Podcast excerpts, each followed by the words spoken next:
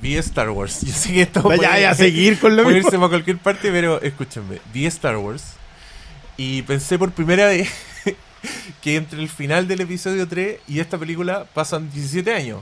La edad de Luke Skywalker, 18, con cuea. Y Iwan McGregor se transformó en Alec Guinness en 18 años. Bueno, no, no sabemos qué estaba haciendo en el desierto, pero, pero, pero, pero- yo quiero ir a ese carrete. Pero. Joel Edgerton se transformó en, en ese viejito del tío Ben. Son duros los años en el desierto. La cagó. Está weón. Nadie, nadie ha hablado de, de cómo envejece el, Sí. el humano en el universo de Star Wars. Pero bueno, Quizás podrían haber empezado esta historia, estas nuevas películas y, y, y Kylo Ren tiene 13 años. Sin haber explicado los saltos de edad. Ford como papá y ahí uno dice, ah, ¿Viste al en papá? este, los años de esto, sí, pues si la weá tiene dos soles, imagínate, todos los años son el doble, mínimo. Eh, no sé, yo me acuerdo que se, se, se An- hizo harto chiste. al Anda a respecto veranear a de- Calama. Vaya, weón, vaya a volver con canas en toda la cabeza. Oh, weón, es verdad. Yo en el norte vi a muchas abuelitas, abuelitas coco. Señoras Sí, así que tenían al sol como col- craquelándose. Ya, pero ¿y Y qué, onda, qué y onda tenían- Han Solo? Y tenían 50 años, pues, weón. Te- Esto va a traer consecuencias, yo lo solo sé. Vamos a perder fans en el norte. En Calama. Nos No, va a decir con sus cabellos de ajo. alguien- No somos así. Aparecen los yaguas. No somos así. Quizás por eso los yaguas usan ¡Claro! tan tapaditos para no las canas. ¿Te Está imaginas muy viejo ya. En verdad no son niños, son ancianos, Son pero ancianos. pico, por eso que andan así. Oh, sí, pues si los abuelitos se encogen. Ya, pero ¿qué onda entre McGregor y Guinness? ¿Qué edad Sí, tenía ah. Alec Guinness cuando hizo... Debe haber tenido como 70. Sí, pues, si está sentado toda la película. Cuando le toca pelear con espada, una weá que da pena. Como. Pero hoy día, en su momento, era el manso duelo. No, el- no. el- Ni en que su tiempo. Ese viejo para siempre lo conocieron solo por. Sí, bueno, él, él pagaba las cuentas diciendo esto lo paga que no. Esto lo paga que no. Esto lo paga que no. ¿Cómo sabía esa weá? Lo, lo leí porque tú crees que a él no le gustaba el personaje, no le gustó nunca la fama que tuvo como Obi-Wan Kenobi después de. Sí, pues y el igual. Y George Lucas lo contrató porque lo veía en películas La Zorra Claro. creciendo y después dijo, vamos a darle este papel a este señor. A este tatita. Y se transformó en personaje conocido solo por eso. Creo que fue. Puta, fue como una viñeta que vi hace poco que se murió alguien de Harry Potter, ponte tú. Y que también era un weón que tenía la media carrera para atrás. Y en todas partes era como adiós. Dumbledore. ah, no, pero no, no, no creo que Alan, No, Alan, no era Alan Harry Rickman no. Era, era otro. Pero alguien- no, no, el Richard tío. Harris. y El tío. viñeta- no sé, pero la Era viñeta- el tío, era el tío, el tío de Harry Potter, el La- gordito. Sí, la viñeta es que ese weón llegaba al cielo y decía, puta, y pensar que ahora solo me conocen por, por ese personaje de Harry Potter. Y aparecía Alec Guinness. Alec Guinness y le decía, tell me about it. Sí, po. Oye, pero yo quiero aprovechar, sí, de aclarar algo, ya que todavía no llega el Pastor Salas, así que con- consideren esto escenas del capítulo anterior. Eh, yo dejé que Briones el capítulo pasado dijera una barbaridad Ah. al aire. y no lo castigué por ello. No, no lo corregí, porque yo te respeto tanto que yo dudé de mí mismo Muy en bien. ese minuto. Ay, por eso volviste a ver Star Wars. No, no, no, no la volví a ver por eso, pero me acordé, dije, momento, me estoy dejando Amedrentar. influenciar, como estoy dejando que este weón se meta en mi cabeza, Influye en tu que él mismo ha reconocido que no se acuerda bien qué pasó en Star Wars, que no la ha visto muchas veces. Que no le tenía cariño, dijo, porque Pero él no, del no sur no la veía. Sí, bueno, la cosa es que el Briones dijo que en un- la escena más impactante de Star Wars era cuando Trivio Ah. tiraba el cadáver de los tíos. Que eso lo había visto en un Twitter hace poco. Y yo, lo alguien dejé, y corrigió. yo lo dejé pasar porque la escena es famosa porque Luke va al lugar y están los cadáveres incinerados en el suelo y decide irse con Obi-Wan y se devuelve a la locación donde está Obi-Wan y Obi-Wan está con los Yaguas. Y. Tripio está tirando Yaguas, Yaguas. Al, al fuego, no está quemando Sí, sus tíos. de hecho, lo leí, no sé si fue en el SoundCloud o en el Twitter, No, pero lo que- corrigió. Es que fue una de esas weas que yo estoy seguro que a muchos auditores le ha pasado en que uno reacciona de alguna forma o no reacciona y después vuelve en su, en su memoria a ese momento y dice, ¿por qué chucha no le dije nada? Eso me pasó a mí, como que me dejé llevar por su relato y un rincón en mi cerebro me dijo, Esto no está bien. Diego, la escena que has visto 700, en esa película que has visto 700 mil veces no es lo No que se te está puede haber pasado. Y no entiendo por qué lo dejáis seguir hablando, pero sí, auditores, pasó eso. a los que comentaron, no, no está quemando el cadáver, tienen toda la razón. Fue una barbaridad nomás que son se le pasó que pasan. a- al Briones y que Porque no conozco pero, exacto. sí, y Es- que es bueno- es bueno yo creo- corregirlo. yo creo que se queden con eso, que se queden con el poco conocimiento que esta persona tiene sobre la obra Star Wars. Para que después cuando diga, no, estás, eh, es una nota al pie de la historia del cine, todas las secuelas siguen el modelo del Imperio Contraataca. Cuando dice esas cosas, usted, no, no. Ahí hay- ustedes ahí hay más de fondo. Escuchen que es la persona que cree que Tripio quema el cadáver de los tíos de Luke Skywalker. Menos mal que no estaba en ese capítulo. Me hubiera parado, hubiera pescado una escoba y un palo en la cabeza. es que es- esa es la prueba fehaciente de que vos tenés que estar en estos programas. Puta porque a mí se me pasan. Onda, yo. Me, que- yo creo que mi problema es que yo escucho demasiado. Ese es mi problema. En este podcast yo escucho demasiado a mi interlocutor. Y, y me caigo. Y lo escucháis tanto que- claro, que me arrastra a un, a un Sarlacc. y yo me voy con él y me traga y después eructa. Oye, mira quién llegó. Mira, Llegó Oscar Salas, por fin, ya. Eh, salude al, al Can. A Bobby. Taika. Acá. Al paloma antiguo. Cachupín. qué chupe. Es que todos le ponían un tiempo esos nombres. ¿Alguien tiene algo para el dolor de cabeza? Ah.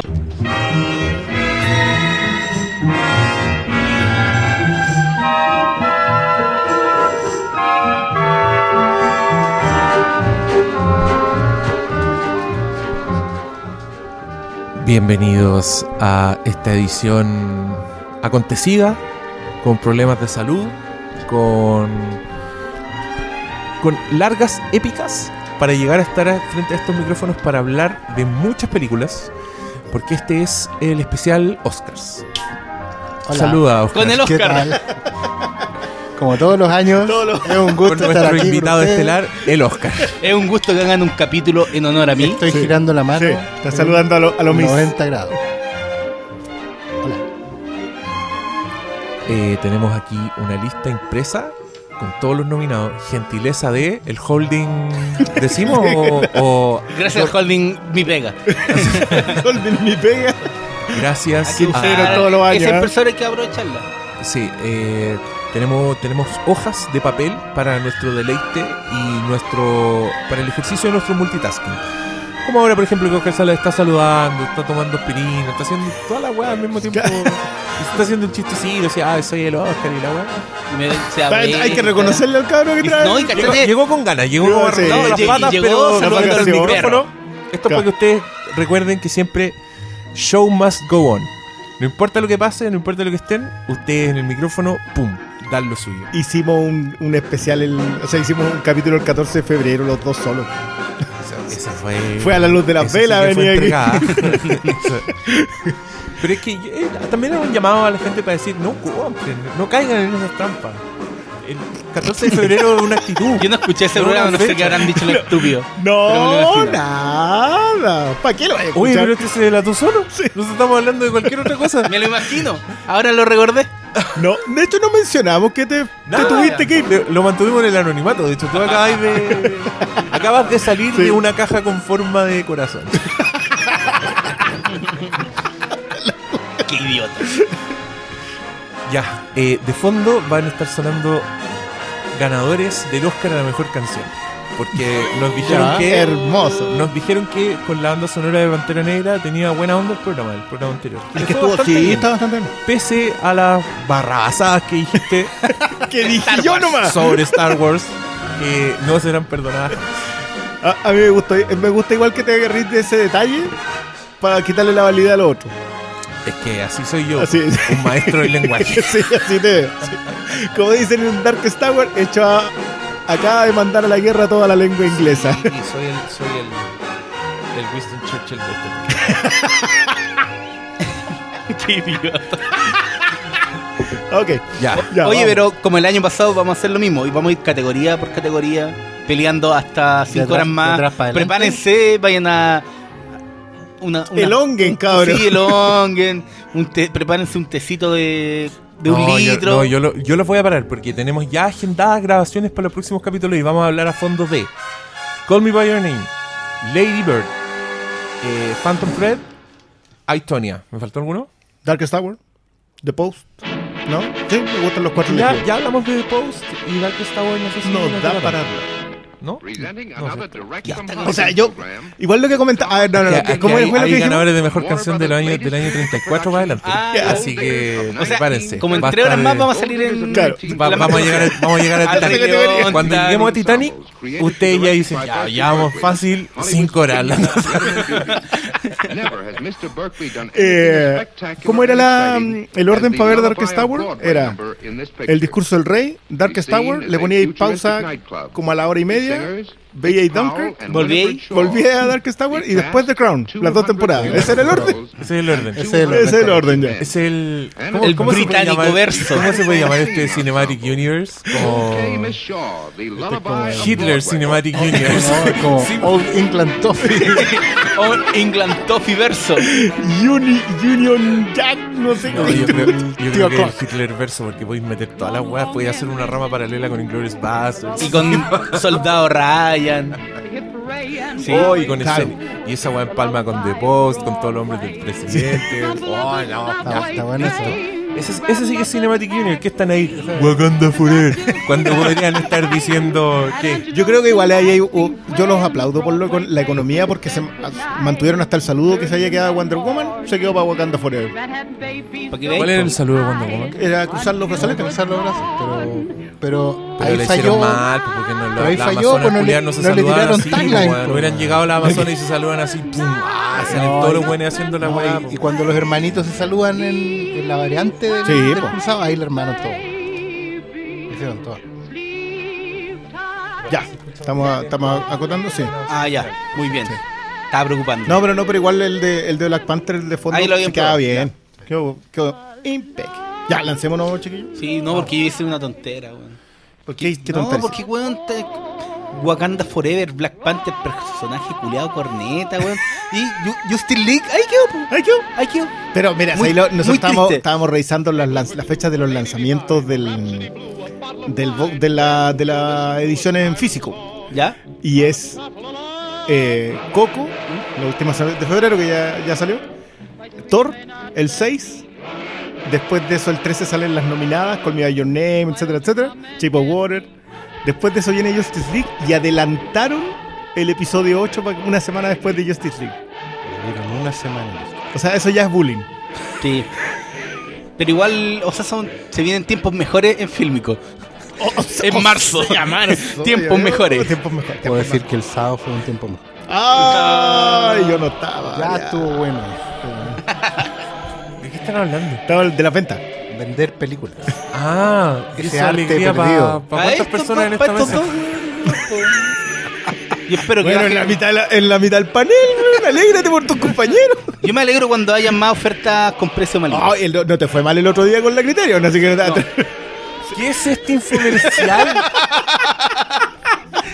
¿Ustedes quedaron de Oye, entre ustedes? vamos a- Para vamos- meter- vamos a regalar- Para meter un infomercial a mi espalda. La wea. Ensayamos- Blu-ray ahora. ¿Cuánto pídanme- ensayamos esto para que este otro Pídanme nos pille? permiso, si a mí me da lo mismo, pues hagamos una recreación si quieren, pero no hagan estas estrate- estratagemas burdas. Oye, te fue bastante bien el otro día. No, sí, me llevé muchas películas por 10 Oye, mil pesos. Me, me perdonar, pero salió casi tan natural como las del 28 de diciembre. Así que no vengáis aquí. Sí. Estábamos tan bien. Oye, es la weá, el placement Ya. ordinario.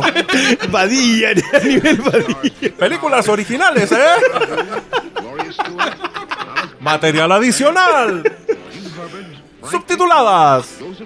Aquí tienes que poner como el comercial de Video Chile, weón. Gente, vaya, sí, como calidad de imagen. Calidad de imagen de calidad. ¿Qué chucha es el lema? Bueno, pues es disperso. Esta voy a terminar. Lo bueno es que solo tenemos 40 películas de las que hablar, así Vamos a que. terminar a las 4 de la mañana. Ya, vamos con mejor documental. Yo, yo sé que tú, mira esta primera hoja que imprimiste, digo, No, no, hay mira, forma alguna. No, pues mira, digamos lo que están. Hay cuatro categorías que no tenemos mucho que decir.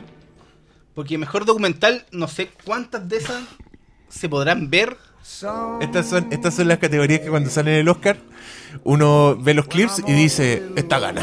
Claro, po. es que supone que Y le algo- achuntáis ahí. porque- Porque suele ser la que. Es Ah, esta. hay algunas de estas que están en Netflix, creo, pero en el Ah, sí. Unidos, sí, Netflix pero gringo. en el- Como Matón que está en el Netflix gringo. sí, po, Oye, pero no este es el peor podcast del mundo, weón. No, no tenemos nada que decir de esto. Pero... No, pero de las categorías de mejor Mira, yo, documental. yo creo que Agnes Barda, por ejemplo, tiene súper nombre de cineasta bacán. Así que Faces Places es mi ganadora. Sí, además que el. Pero, ¿Viste pero esa tampoco, las fotos? en serio, no. Pero si sabemos quién es Agnes Sí. Barda. Ah, ya, te la talla. Pero dale, acláralo. No, yo no, no, tengo no, idea. no, ¿Quién a la es? gente, Pero. ¿por qué no Ah, se puede no la saber? hora pasada. Yo no sé Eh, quién es. La, la Agnes Barda debe No ser. sé quién es. No, pues, es- ella es una cineasta polaca. Ah, sí, Sí, Agnes Barda. Agnes Barda. Y ella hizo este documental. No sé quién es Rosalí Barda. No sé si él puede ser la hija, el hermano, no tengo idea. Pero el punto es que es un documental sobre su obra. Y Dicen que está muy bueno. de- hasta le llevaron una figura de cartón para colocarle en la foto sí, oficial sí. de los. Apuesto que hay enfermedad mental de por medio. ¡Oh! Apuesto plata que hay enfermedad mental de por medio. Ya. Lo, lo tendremos que ver, po. No creo que recorría eh, recorría Francia, algo así. Y eso era, era ella recorriendo. y todo. Era como la versión cuica de este programa Canal 13 con el buen de la risa. ¿Cómo se llama ese programa? lugares que hablan. lu- lu- lugares que hablan. ¿Cómo no nos ganamos el fondo de, de la cultura, weón? Eh, no, pero en serio, es como una versión cuica de lugares que hablan. Una versión cuica de- Ese fue nuestro análisis sobre mejor documental. Sí. Ahora vamos con mejor corto documental. Tenemos Edith and Eddie. ¿Qué? Heroin. Oh, esa weá es de droga, yo creo. Ese está en Netflix. ¿Sí? Sí. Es un corto y está en Netflix. ¿Hay cortos en Netflix? Sí, pues, Qué buen en descubrimiento. Pronto, en su podcast favorito, recomendaremos cortos en Netflix. Eh, Knife Skills, Traffic Stop. Ya. Nada, ¿por qué Nada. más? Mira, en esta weá no hay chilenos, así que nada importa. Esta vez no vamos a poder hablar de si hay algo animado. con nazi, yo les doy plata de que se gana. Eh, corto de animado, hay uno de Pixar que lo vimos los que tuvimos la fortuna de ver Cars 3 en el cine. No, y hay, Eh, hay uno que es- es que es súper. bastante bueno, pero es por corto, promedio. No, y el otro corto animado que da que hablar es uno en- que es de básquetbol y está metido Kobe Bryant. Y es como el. Yo lo vi. Y está bueno. ¿De Es como, como Space Jam. no, es como. Es un corto animado con. Con animación tradicional. Como eh, Space Jam. No, Pero- idiota. Pero es como una carta de amor al básquetbol. Es una carta de amor al básquetbol. pobreza, como pero- él hablando de cuando era chico, Claro, lo que tuvo que hacer. como- Y hasta llegar a los Lakers el mejor. Es como El un- básquetbol me y dura como vida. cuatro minutos. Lo pueden ver, está ponen el nombre del documental. Lo. Gracias Google. Tendría más posibilidades si hubiera enfermedad mental. O sea, Space Jam. ya, vámonos al otro para que hable el Briones y ya. Mejor Vamos. música original. ¡Pum! Dale, ahí ¿Quién está? intro. Aquí tení uno. Mira, es que aquí yo quiero escucharte. Yo estoy muy interesado en qué vaya a hacer esta sección. Porque está, por una parte, el regalón Hans Zimmer con Dunkirk. ¿El regalón de quién es? Con ese. eh, De la de academia mucho. los últimos ¿Cómo se años. Y de las productoras, con el relojito ahí. Con un el- metrónomo. Ahí está. Eh, Johnny Greenwood por Phantom Thread. Eh, Johnny Greenwood, que es un integrante de Radiohead y que se ha mandado unas bandas sonoras con Paul Thomas Anderson de, de World- There Will Be Blood para adelante, que queda peinado para atrás. Pero que es bastante distinta a lo que yo esperaba, Sí. debo decirlo. Pero muy apropiada. No, ridículamente apropiada. Se, se te olvida que hay música. Es como una weá. Se transforman en. No sé. Puta, muy buena esa banda sonora. Que a mí me gustó Phantom Thread. Voy a. Qué bien. Voy a Yo creo que acá va a haber cierto. Y el siguiente uno que siempre está nominado los últimos seis años, siete años. Y que debió estar nominado y ganar por Godzilla, pero no lo fue. el señor Alexander. Desplat con The Shape of Water. Que es el favorito. ¿Es el- ¿Tú crees que es el favorito? Por, por los premios, la cantidad de premios que se ha ganado, va hasta todo el asunto. Es el favorito. ¿Lo das por ganado? No, yo le tengo un. Al siguiente candidato le tengo. Star Wars, The ¿Quién Last este? Jedi. ¿Quién este? Juan Por- Guillermos. Por, el aparecido. Guillermos. Juan Guillermos. El tal John Williams. Johnny Memos. Johnny Memos. Que puede que sea porque. Porque Don Ay, Juan. que, El claro. medio nombre, weón, John Williams. ¿Tú decís que puede haber despedido? quieren hace rato. Sí, ni, ni este ni el anterior debieron estar nominados. Y el quinto nominado es Carter Burwell por Three Billboards Outside Ebbing, Missouri. Explícame, oh, Que era hasta Don que Cristian. vi Phantom Thread mi favorito del quinteto. Pero, ¿qué, ¿qué otra música ha hecho Don Carter? Don, Don Car- Don- Don Carter. Don, no, Don Carter era el músico de los, de los Coen. Ya con eso tenía una, Hizo- una porquería de, de trayectoria. Loco, banda sonora de Fargo, de, de todo, de Barton Fink, de, To- y- no- de Racing Arizona, todo con banjo. tin, tin, tin. Creo que todas. ¿Qué más Todo hizo? Pero. Pero es un, visto- es un quinteto de, de pesos pesados. Eh, yo diría que de los cinco sí. Es que a mí Johnny Greenwood iba por otro lado. Yo pensé que iba, Sí, iba po. ahí, y- pero lo que yo escuché, yo quedé fascinado con el disco. Con, en la película yo dije, ¿pero en serio? Y lo escuchaste, Y después me lo escuchaba como seis veces. así, pero cuando, cuando viste la película, ¿ya Fue la primer- no, fue la primera vez que lo Ah, escuché. ya. ¿Eso, ¿Eso es costumbre tuya? ¿Preferías Sí, yo así? trato de evitar lo más posible escuchar los discos. Ah, qué bonito. Me gustó eso. Y después le escucháis el disco y ahí Y decís, no, dependiendo, esta weá sí. es extraordinaria. Que la chupe Hans Zimmer. No me atrevería a ir en, la- en ese nivel. Ya lo dijeron. Ya lo escucharon aquí, lo dijo Briones. Pero tú que que Carlos, que tiene Pero más fue con posibilidades respeto. son Hans Zimmer y John Williams. Ahora, ¿Sí? ¿podemos, ¿Podemos decir que están representados todos los estilos actualmente imperantes en el soundtrack? No, porque yo, Ay, si Johnny entrevista hubiese ido por. Si Johnny Greenwood hubiese ido por lo de Mika Levy el año pasado, sí. Oye, hoy día, oye. va, ya, pues, esta es la Hay que- única, hay que es la ponerle- única vez que que nos ponemos loco. serio en el año. Fui de vacaciones, me relajé, estoy, este soy yo con las pilas cargadas. Aprovechen Sí, porque voy a durar una semana. Hasta, hasta pasado mañana, así con los tres podcasts que tenemos que grabar estos días, el martes, andar del genio. Sí, pero Ah, cabros, no, no, se viene el gran Flimcast número 200. Ay, ay, ay. Despejen esa agenda. Eh, perdón, ¿este es el 197? Este es el 197. Sí. Y se viene a Reflincas. 200 capítulos, mañana sorteamos la rifa. No, sí, está buena, weón.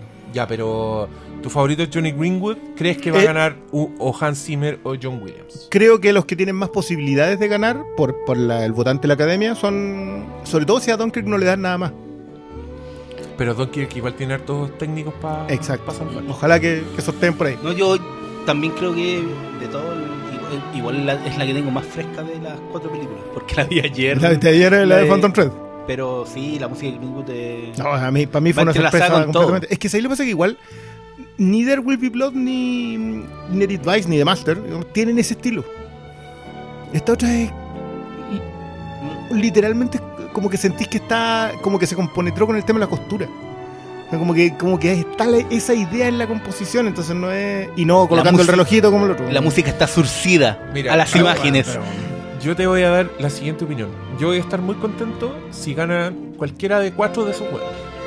Si gana Johnny Greenwood, obvio, voy a estar feliz. Va a ser como buena, Qué bueno. Por fin. La- Te lo debían de The no lo Will nominado por, unas, por unos tecnicismos culiados porque habían usado una música que el loco tenía de antes y se lo cagaron, pero esa weá era excepcional. Alexandre Desplat, ídolo también. Seco. La banda sonora de Shape of Water, hermosa. Todos los que la habían escuchado quedaron para adentro, así que bien. Y lo Felicidades. reconocí al tiro. John Williams, ídolo.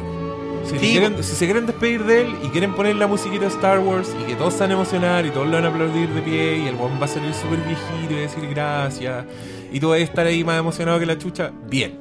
No me importa. No me importa que se lo den por The Last Jedi, una hueá que a esta altura yo aborrezco.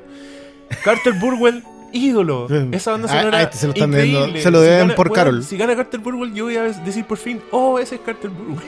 Es verdad. Sale la ejemplo, fotito en los discos, ¿ah? Voy a estar muy contento por eso. Pero si se lo dan a Hans Zimmer por, Por esa esta. weá del metrónomo culiado, weón. Pero están, o sea, mucha gente aplaudió la banda sonora. Era una de las cosas que más destacaba. Pero es un debate que hay que tener. O sea, ¿eso es música o es diseño de sonido? Es diseño de sonido. Es diseño de sonido, ese es el punto. Está en el guion, viene pauteado de antes. Yo, yo Es todavía que, creo claro, el- hay- ¿Por qué, por qué está Zimmer por esta película y no sé, pon- eh, no está el de Mother, que también era puro diseño de... Que ahí fue Oh, ausencia, po, ay, qué ¿cachai? terrible eso. No, cachan que yo- Johan Johansson hizo el, eh, la música de Mother. El- Que no hizo música. No, la hizo completa. Hizo la banda sonora y después al, al ver la película dijo, esta, esta película no necesita música. Tiene que usar silencio y sonido. Y él mismo hizo el diseño de sonido. Entonces Puta, decidió héroe. sacar su música Héroe. para que la película funcionara. Y eso después de que a él mismo lo habían sacado ya de. Cuando ya estaba fuera de Blade Runner. Que lo sacaron los productores. no neces- hasta donde yo tengo Hay entendido, que- no lo sacó Ridley Scott. Hay que leer la vida de Johansson. Hay que saber qué le pasó al final. O sea, Villeneuve.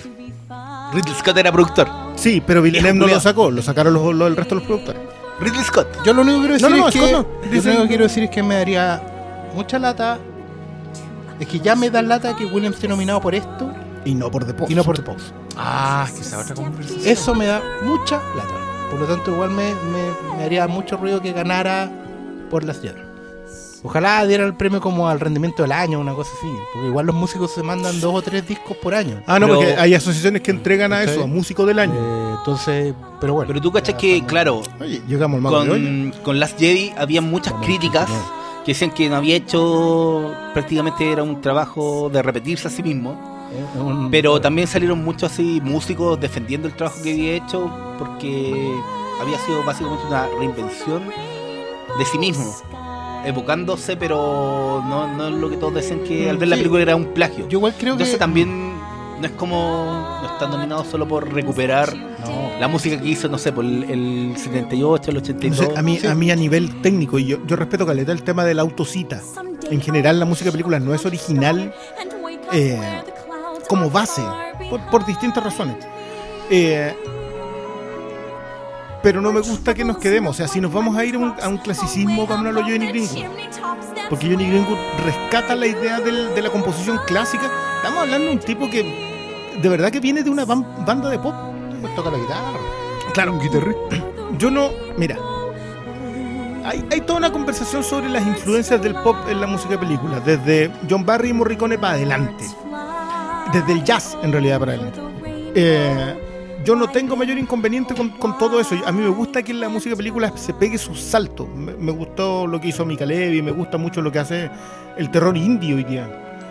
Eh, Cristóbal Tapia. lo, claro, lo de Cristóbal Tapia. Pero no me gusta lo que hizo eh, Zimmer. Porque, que- porque siento que no es el salto, sino que es simplemente la industrialización de eso. En, vez de. En vez No, de y, hacerlo, y- no, y no, comparando con los mismos trabajos de Hans Zimmer está muy por debajo. Es que yo no sé si. O sea, eh, acá no está nominado. Yo no sé si está nominado solo. Me parece que no está nominado solo porque Ben- eh, Benjamin Wolfrich también está en el lote. Bueno, hay que hace rato que como que no trabaja solo. No, po. Y como que delega algunos trabajos entre comillas Viejo, menores. aquí tenía impresa la lista oficial y solo dice Hans Zimmer. bueno. No.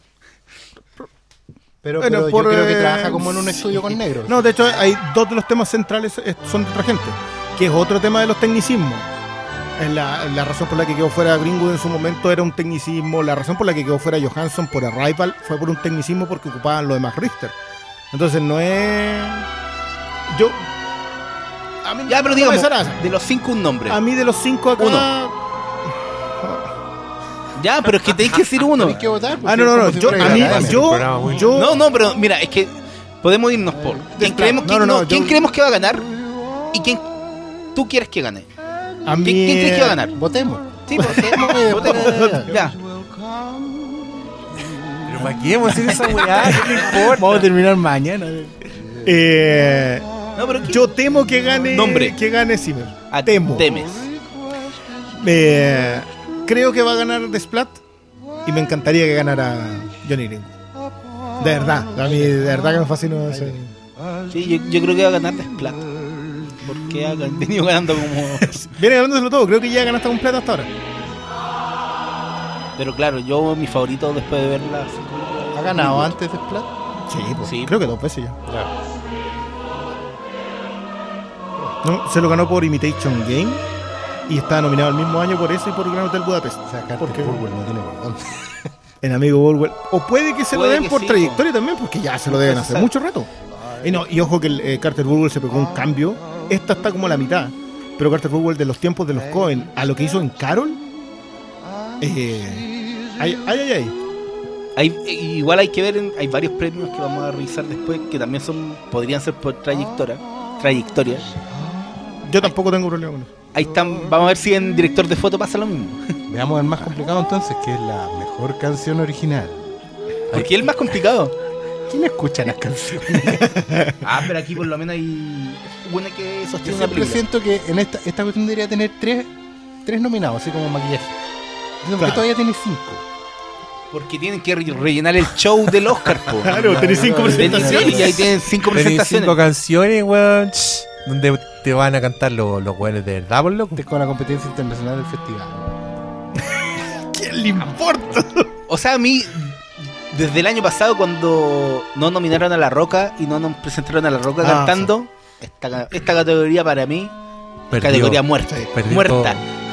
Pero dicho eso, está una canción de Mudbound, que es como una canción negra de dolor. Está Mystery of Love de Call Me By Your Name, que Que es la canción del tráiler, ¿o Es no? bien que es lindo bien protagónica. escuchar a Zombie. muy bonito. Pero es la canción del tráiler.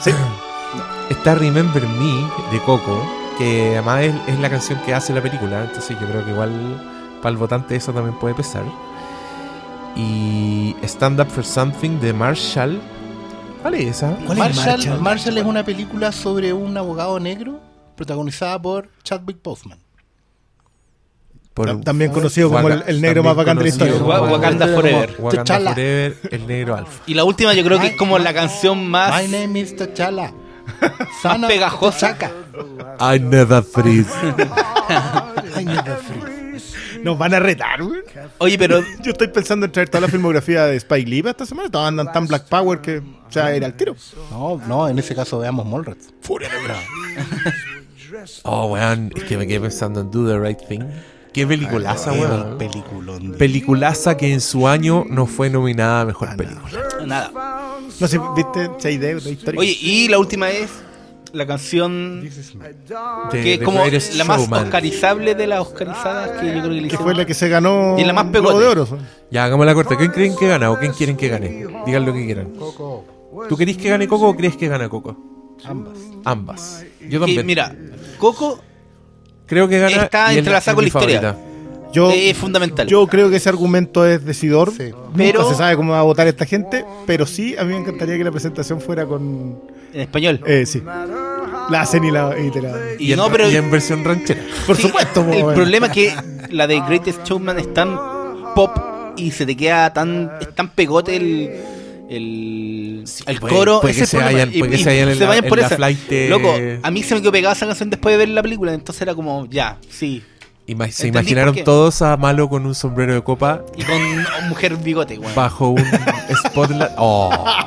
Esa es la canción de la mujer de la Ah, barbuda, es la po. canción de la mujer bigote. Sí, po, de la mujer barbuda barbuda. bigote. Ah, this is me. This is me. With the mustache. No recuerden los mostachos que acá hay dolor. ya se hace bullying No, pero, solo oye. este weón. no yo creo que la- si no es Coco a mí me gustaría que ganara eh, Mystery of Love la canción de Call Me ¿Sí? By Your Name Ya, bueno.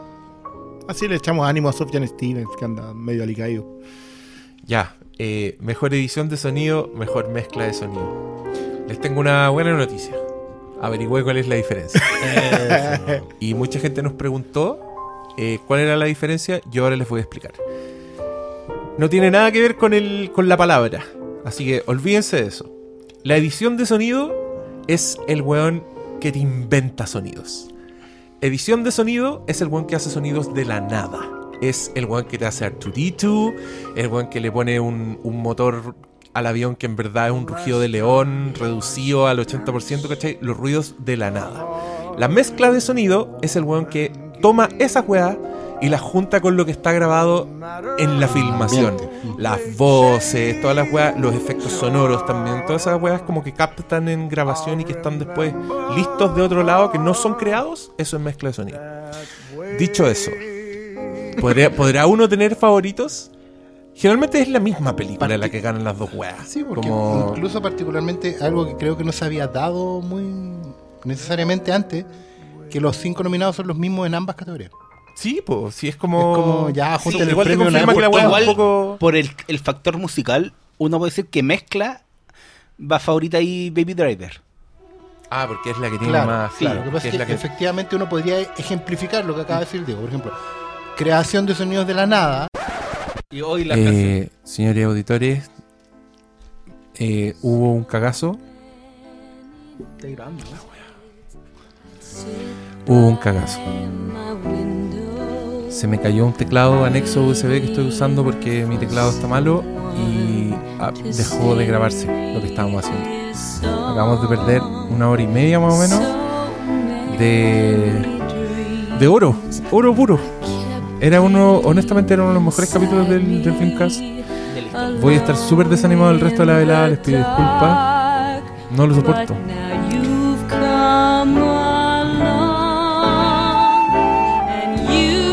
¿Retrocediste las canciones también? No, No, retrocede dejémosla. canciones. No, dejémosla porque no sé qué. No sé dónde estábamos. Va- no sé pero, canción, vamos a llegar nada. mal a Titanic. po. No importa, Oh, si, No, ya yo- todo. Esta weá fue Titanic. Pero, pero Y yo soy, la yo popa, soy el que se. Yo me voy a hundir al, al fondo del mar. eh, malo tú serás Rose. Anda a pegarle manotazos al vidrio. Igual ni Eso. cagando te dejo entrar ahí al- a la tabla. Yo acá voy a ser como los chiquillos de la orquesta. Así que eh, vamos, vamos, no. tocamos antes que se hunda. Estábamos hablando del diseño de sonido. Puta weón. Habíamos cubierto todo. Habíamos hablado todas las Estamos categorías. llegando al final. Estábamos en mejor directora. Estamos Y poniendo yo dije, "Oye, tan estamos buena, terminando. buena Voy a ver cuánto medio". llevamos de grabación y ya 35 minutos. Y yo dije, no puede ser. Pero bueno, ¿Será, po? Ya, Ya, sí, quedamos vamos en la explicación de. si somos ¿Quedó la explicación de mejor de sonido? ¿Edición de sonido? Sí, creo que sí Ya. quedó. si Sí, somos tan sí buenos, vamos a ver si este programa ya bueno o no. ¿ah? Ya, Ya, listo. Vamos. Ya. Vamos. Entonces vamos con Mejor edición de sonido. mejor edición de sonido.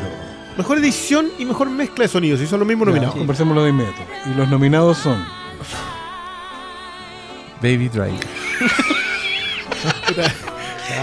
Pásenle algo de ese anime. ¿no?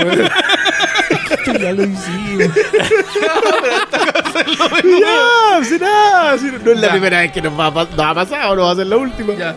¿Y no habrá quedado con el audio directo? No, ¿Cuál sí, audio directo? Ya, ya, entonces no, dame. no ya, ya, démosle nomás. Pausa el rec. No, le puso stop a la O weá. stop. Nos cagó, pero teclado culiao, weón. Stop Delete. Lo voy a destruir. Lo voy a ¿El destruir qué, el como computador? El, el teclado, sí. Como en esa escena de Office Space, cuando Office rompen la sí. impresora. No, yo pensé que iba a estar como en. Con un gangsta rap. No, de en. Zulander, Sí. arriba de la mesa, pegándole como con la música de 2001.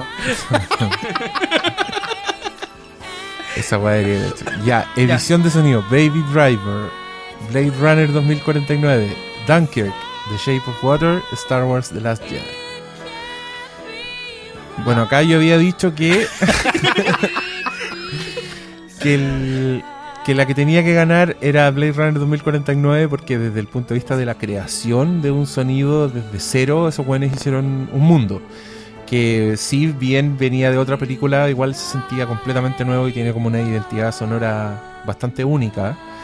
Eh, y en mi opinión, Star Wars The Last Jedi obviamente tiene una gran edición de sonido, pero puta, es una derivación de cosas que se hicieron hace mucho tiempo. Eh, Dunkirk para mí es una de las cosas que te distrae de la película, para mí es uno de sus defectos, entonces no, no me tincaba Dijiste, tanto. dijiste algo bien bueno con respecto a, a The Last Jedi porque ayuda a ejemplificar un poco el tema de las categorías. Que ellos, la mayor parte del trabajo les significaba recurrir a una biblioteca de sonidos de Lucasfilm. Era como, si bien la mezcla era, era la correcta, digamos, era, era muy buena, pero ya había sonidos creados. Que era un argumento que elevaba la pega de Blade Runner. ¿Cachai? Que son sonidos que no existen. Sonidos que no, no están ahí. Tú no podéis tener. Tenéis referentes, pero que vienen de afuera. Eh, no- Es que es más importante que eso. el- Bueno, es que ese es el problema. Perdonen, muchachos, pero. Y, y todos los auditores, esto ya lo conversamos. Literal- literalmente. Luego, ¿no será esta weá el día de la marmota? Bueno, lo que decíamos era que la gran gracia en Blade Runner era que recogía ese tiempo en que avanzó el mundo de Blade Runner Claro. y lo llevaba al otro Sí, momento. proye- Entonces, proyectaron el. el- y, y lo proyectan todo. en el sonido. Yo encuentro que Blade Runner suena todo. La- la- la- eh, eh, es más, lo hablamos en el capítulo en que conversamos de Blade Runner a propósito de que la música al final era la que se sentía menos del mundo de Blade Runner. Sí. Porque todo el resto había hecho el progreso. Música, la música está demasiado anclada a lo del 80. Exacto. Demasiado Quizá-. Pero aún así, yo creo que el diseño de sonido de Baby Driver es fundamental. Y Es que, creo que es que también tiene habla de argumentos. eso. Sí, pues y tiene argumentos de. No sé, por los detalles chicos que tenía cuando el loco está con la grabadora. toda esa creación de. Disparar el ritmo de la música. Que- sí, claro. Sí. Ese- ese tipo- Y la igual- mezcla de cómo. el- ¿Cachai que acá, acá una de las que la corre con desventaja a pesar de todas las cosas buenas que tiene es Shape of Water? Claro.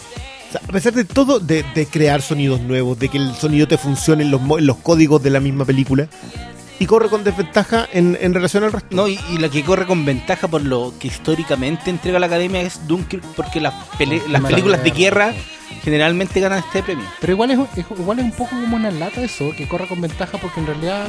eh, Por lo que fue antes.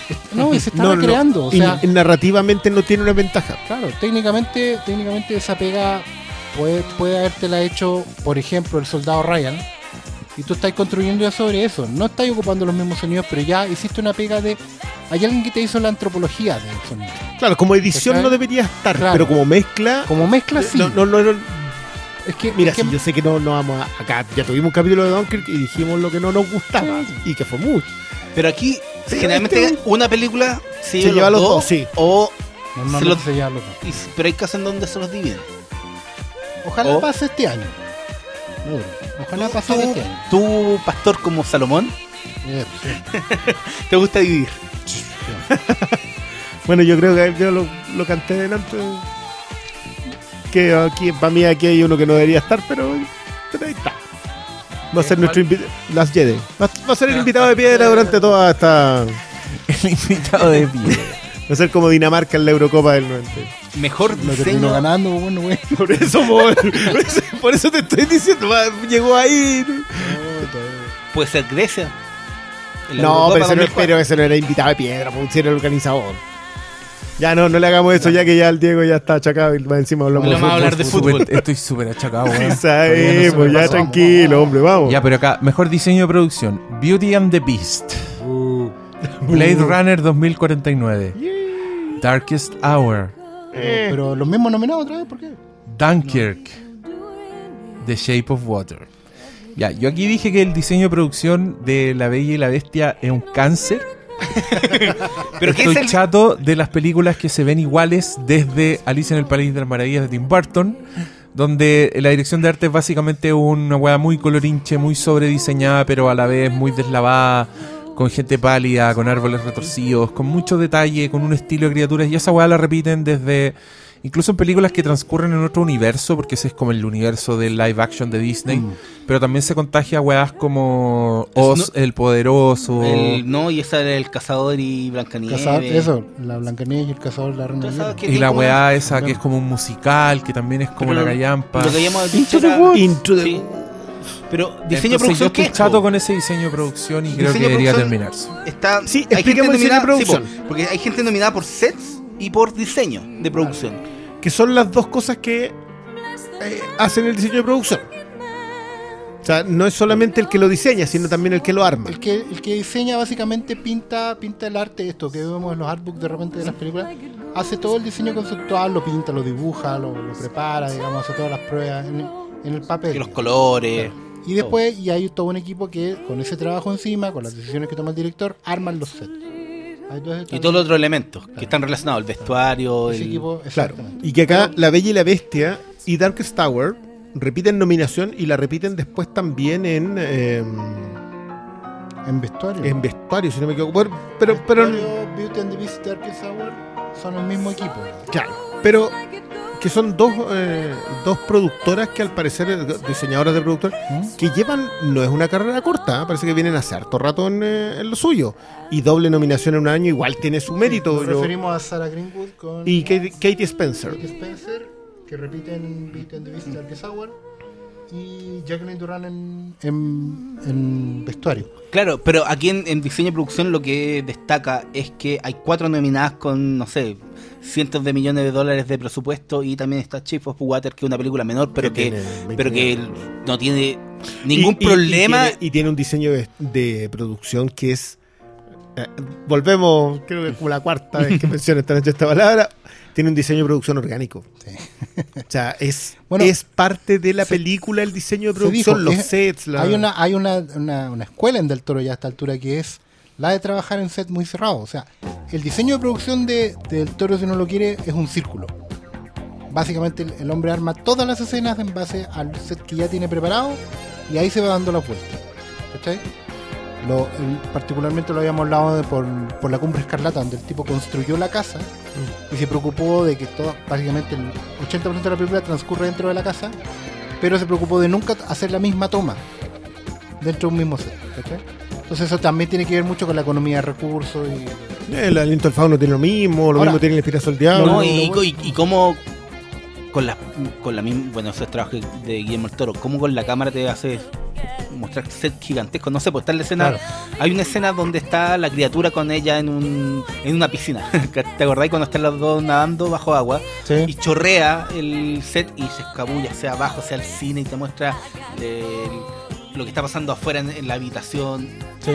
Todos esos, todos esos detalles que te demuestran un mundo mayor a lo que Claro, a son- donde está la acción. Son planos secuencia construidos con un set que es paralelo, ¿cachai? Pero que en realidad corresponde a un, so- a un solo diseño completo, una cuestión, como dijo el amigo Briones, orgánico. Sí, ¿sí? Eh, y, y yo creo que también, bueno, también lo que mencionaba antes a propósito de que no es solamente esa parte, sino que también que es orgánica con los códigos. Exacto. O sea, no- el diseño de producción responde a un tipo de cine. Y la idea es que signifique algo. Exacto, y eso, y eso yo creo que es mérito más. Ahora yo igual acá creo que el favorito del cinéfilo debiera ser Play Runner. Exactamente. Por justamente crear algo que no existe. Y continuar algo y llevarlo a otro. O sea, en ese mismo mundo hacerlo progresar. Es que, claro, hay, hay, hay muchas películas de acá que son muy bonitas de ver, pero creo que Blade Runner ya es. A mí sí que el tren se me desencajó la mandíbula No, es ver, es a ver, no sé, trabajo, cuando- el- sí. el- el- los trabajos exteriores o cuando te muestran a, la- a Las Vegas o las mismas Los Ángeles, esas ciudades futuristas ya, pero muertas. Sí, esa- por- Esa es la a eso es lo que me refería. Te sacan de donde estabas en Los Ángeles del Blade Runner original y te llevan al resto del mundo de Blade Runner. Y sigue siendo Blade Runner. Eh, de verdad, yo creo que acá en la- si, si se debe llevar uno, debería ser este, pero te voy firmado que va a ser alguno. Mm. Alguna de las otras, decir, Ya, maquillaje y peinado. Aquí está Darkest Hour, Victoria y Abdul y Wonder, la película del niñito de forma. Sí, y Victoria ah, eh, y Victoria y Abdul que nos preguntamos, eh, ya, sabemos que a la academia le gusta premiar la transformación, la prótesis, el prosthetics. Pero, pero, Victoria Abdul en, en la película de Reina con Judy claro, pero, pero eso es más vestuario. Bueno, no, no sé qué hacer. No, pero es que la Yo- gente. Es la película de Judy Dench. ¿Cuál es? Claro, ¿cuál es del la año. película Del año, sí. Igual reitero que por qué este premio Pucha, tiene acá, acá pinta se de- perdió la talla de Stephen Frears. Ah, Ya, pero no, no recuerden lo que no quedó claro. grabado ya. También se perdió que les dije que estaba nominada porque Judy Dench hace de Abdullah. a ver, tú- Ese fue un súper buen chiste que se Sí, perdió. se perdió. Como lágrimas en la lluvia. Oye, pero, pero de lluvia. tenemos que ser buenos comediantes, hay que contarlo una y otra vez. Sí, démosle. Sí, Como- démosle, ya. Es un sitcom, esto es como el chavo. Bueno, si el Chavo acá, acá decir que se pueden ir a ver la película de Sam Elliott con la Cher en vez de andar viendo Wonder. Sí. ¿Cuál era ¿Cómo esa se los esa película? Mask. Mask. Máscara con Eric Stoltz. Eric Y Stoltz. Cher, que era como un hijo deforme con los motoqueros. Exacto. Y Laura Dern como una ciega. Y Que él le enseñaba, él le enseñaba los colores con poniéndole unas huevas calientes en la mano y diciéndole, este es el rojo. Y ella así como, ah, y después le ponía Y hielo y le decía, este es el azul. Y ese era el Sam Elliott ochentero que todavía no era vaquero viejo, era como George Clooney, ¿no? Sam no, Elliott, ese weón siempre fue Sam vaquero Elliott viejo. nació siendo vaquero viejo. Nació vaquero viejo. Clint Eastwood aprendió de Sam Elliott. No, es que el otro día me recordaron en, en- sobre la película El Duro de Patrick Swayze. Ahí Roadhouse, una joya ochentera, ahí como sale- todas y las joyas ochenteras. El duro. Justo antes de caer. Oye, pero al final aquí va a ganar Gary Oldman. Sí, vestido de no, no, Churchill. Sí. No, no. Es que sabéis que igual el trabajo eh, es impresionante. Si tú de repente lo miráis nominado, no está ni gordo. po. No, pues ya, eh, o sea, y en esta categoría. que claro, nada, no subió ni un gramo. la- la- Tiene la misma edad, pero hecho. Está hecho bolsa, güey. No, pues, pero una cosa que llama la atención en esta categoría que son tres y no- están fuera todos los trabajos de, de prótesis que se hace actualmente en Hollywood. Los trabajos de género. Claro, Si era habíamos algo- nombrado algo ahí pues. Diego mencionó muy correctamente lo de IT. ¿Cachai? Pero. Sí, yo creo que It debería estar en esta categoría porque el trabajo es impresionante. Y también dije que el, en esta categoría si, si hay historia de los Óscares mirando el género, ¿cachai? Le dieron el Oscar a Suicide mejor Squad. maquillaje a um, La Mosca, eh, Un hombre lobo americano en Londres. Que esos ¿cachai? son hechos por. Uno, es Rick Baker, Rick Baker. y el otro... ¿Cuál es el otro? La mosca. Uno- la mosca es Chris Wallace, es el que hizo los Gremlins. Ah, Eh, mira para allá, entonces me extrañó que no estuviera IT y la interpretación que le doy yo es que IT es demasiado digital y la academia siempre es- mira muy en menos el retoque digital, no lo considera una colaboración, ¿cachai? Claro. Como que... Y se nota en estos nominados, pues como que hay realismo, Sí. este niñito deforme también, es un mundo real, no es una criatura. Por eso falta Chip of Water, que. Claro, y Shape era. of Water también debería haber estado acá. Pero Sí. te- tenía ciertos dejos de- digitales, por lo menos por- con las luces. Yo, yo sabéis que eso lo voy a tener que ver. Porque ¿O de tú decís que le hicieron las luces? sí. Ah, las luces. Yo, esos fueron unos LED que le pusieron en el Son capaces, Sí, son yo creo, que, sí, yo sí. creo que lo digital ahí está en sus ojos. Yo creo que sus ojos son Ah. digitales, los se parpadeos mueven son demasiado como demasiado, Sí. sí, son como muy anfibios. No, y probablemente para aumentar un poco y todo eso. Eh, yo también quería decir que igual hay un tema con el maquillaje que todos pensamos en Gary Oldman como maquillaje, ¿cachai? Pero igual es pega de toda la película. Y encuentro que en esta película, particularmente en Darkest Hour, eh, la pega que hicieron con Ben Mendelssohn para convertirlo en el rey Jorge es impresionante. Yo no, de verdad no lo reconocí. ah, Pero no está tan maquillado Mendelssohn. No, lo que pasa es que pero- cambió como pero igual, postura. Pero igual hay una, hay- es como parte de la pega, ¿cachai? O sea, él cambia, obviamente, como actor, pone su postura y todo lo que pero Sí. también hay una manera de iluminarlo. Hay una secuencia en el- cuando de- está con uniforme que tú decís, ya, este era Jorge Sexto. Claro, Sí. totalmente. pues, Traigan muy Johnny Walker, Jorge y- Sexto. y- y con todos los puntos de comparación que hay. ¿cachai? Porque hay otras series como The Crown, hay películas, El Discurso del Rey, etcétera, etcétera. ¿Habrá, Entonces, ¿habrá un- quedado eso? Nuestro, no, no quedó. ya. No, lo- Digámoslo al tiro. De Darkest Hour dijimos que Me quedó hay- chiste de, de- Es un universo cohesionado. el universo cohesionado de la corona británica es Old England Toffee. King's Speech, el discurso del rey, Darkest Tower. Le ponéis pausa para ver Atonement y Dunkirk. Atonement y Dunkirk. Sí, sumamos Atonement después de un rato. Hay Y- errores de continuidad. Hay errores de continuidad. Es que son flashbacks. Porque el, el Dunkirk de Atonement es completamente distinto del Dunkirk de... Y, y de la escena de Pero rema- no, porque te tiráis a ver Atonement y remata en Dunkirk en los que se saltan. Ah, no voy a decir nada. Eh, y cerráis Oh. con The Crown. Sí, unas dos temporadas. vea- ¿Te censuraste un spoiler de Sí. Dunkirk? No, de Atonement. De Atonement, más, más vieja todavía. 20 Pero a años lo ma- esa película. Pero a lo mejor no la han visto. Y deberían. Porque es mejor que Dunkirk. Y pues sí, Sí, es cierto. que, que- por lo menos la puede, por lo menos la puedes Ya, volver entonces, a ¿qué ver. gana en esta weá? No, acá gana Hour. Tower. Exacto. Ya, vámonos a diseño de vestuario entonces. Listo. Aquí está de nuevo esa cochinada de Beauty and the Beast. Pero acá tenemos un ganador fijo. Darkest Hour está también, está Shape of Water, está Victoria y Abdul, pero nuestro corazón está con Phantom Thread.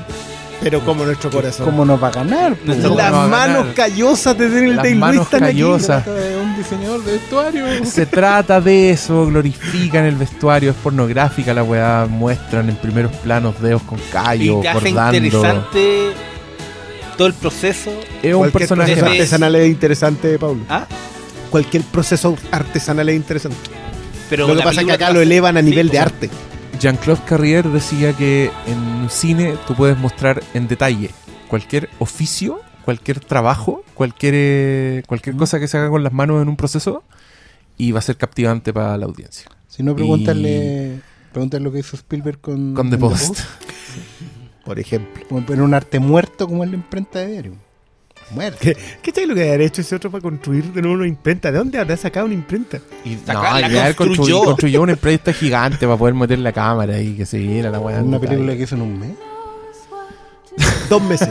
Dos meses, claro, de haber Este ya, a construir una imprenta. ¿Cachai que Spielberg es tan grosso que siempre se hacen paralelo dos weas Sí.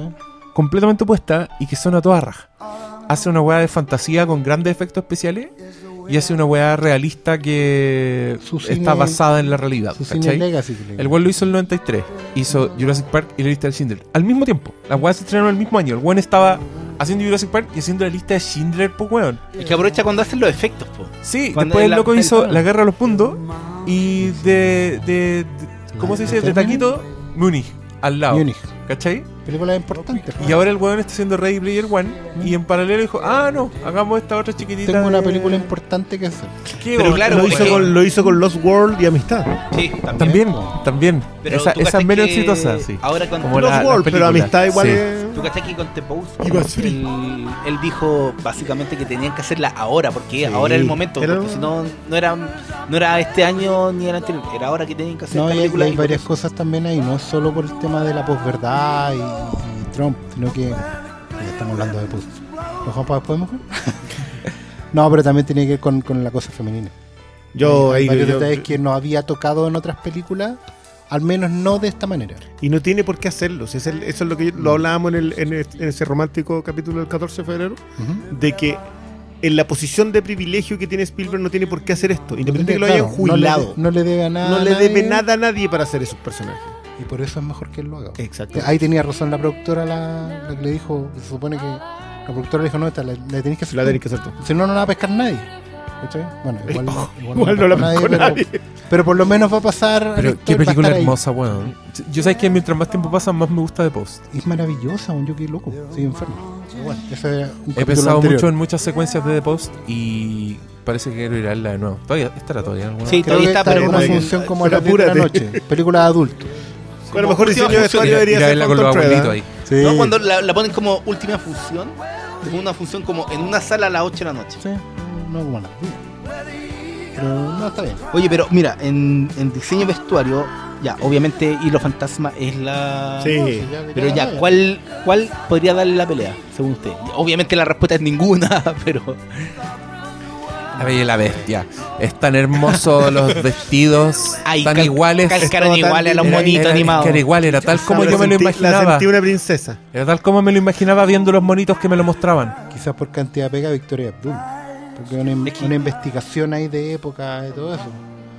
Pero... Y porque Frears no deja esos detalles tampoco tan al azar. También. sino es- Sí. Puede Pero- ser. pero- Pero, no, pero no, no, no, no, Thread no. corre. Esta debería ser un. Esta debería ser un.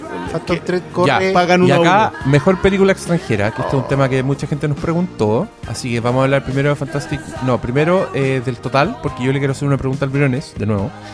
Le voy a preguntar. Porque él es el, que más, es el que más películas vio de esta tira. Vio. Yo estoy en el tú 60%. Viste, viste Fantastic Woman, viste Loveless de Rusia. Sí.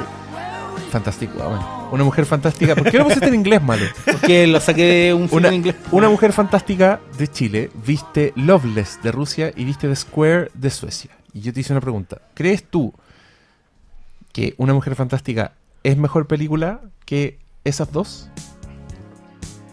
Eh, y yo contesté que yo con The Square la puedo echar a pelear. Pero con Sin Amor, la rusa no tiene posibilidad alguna.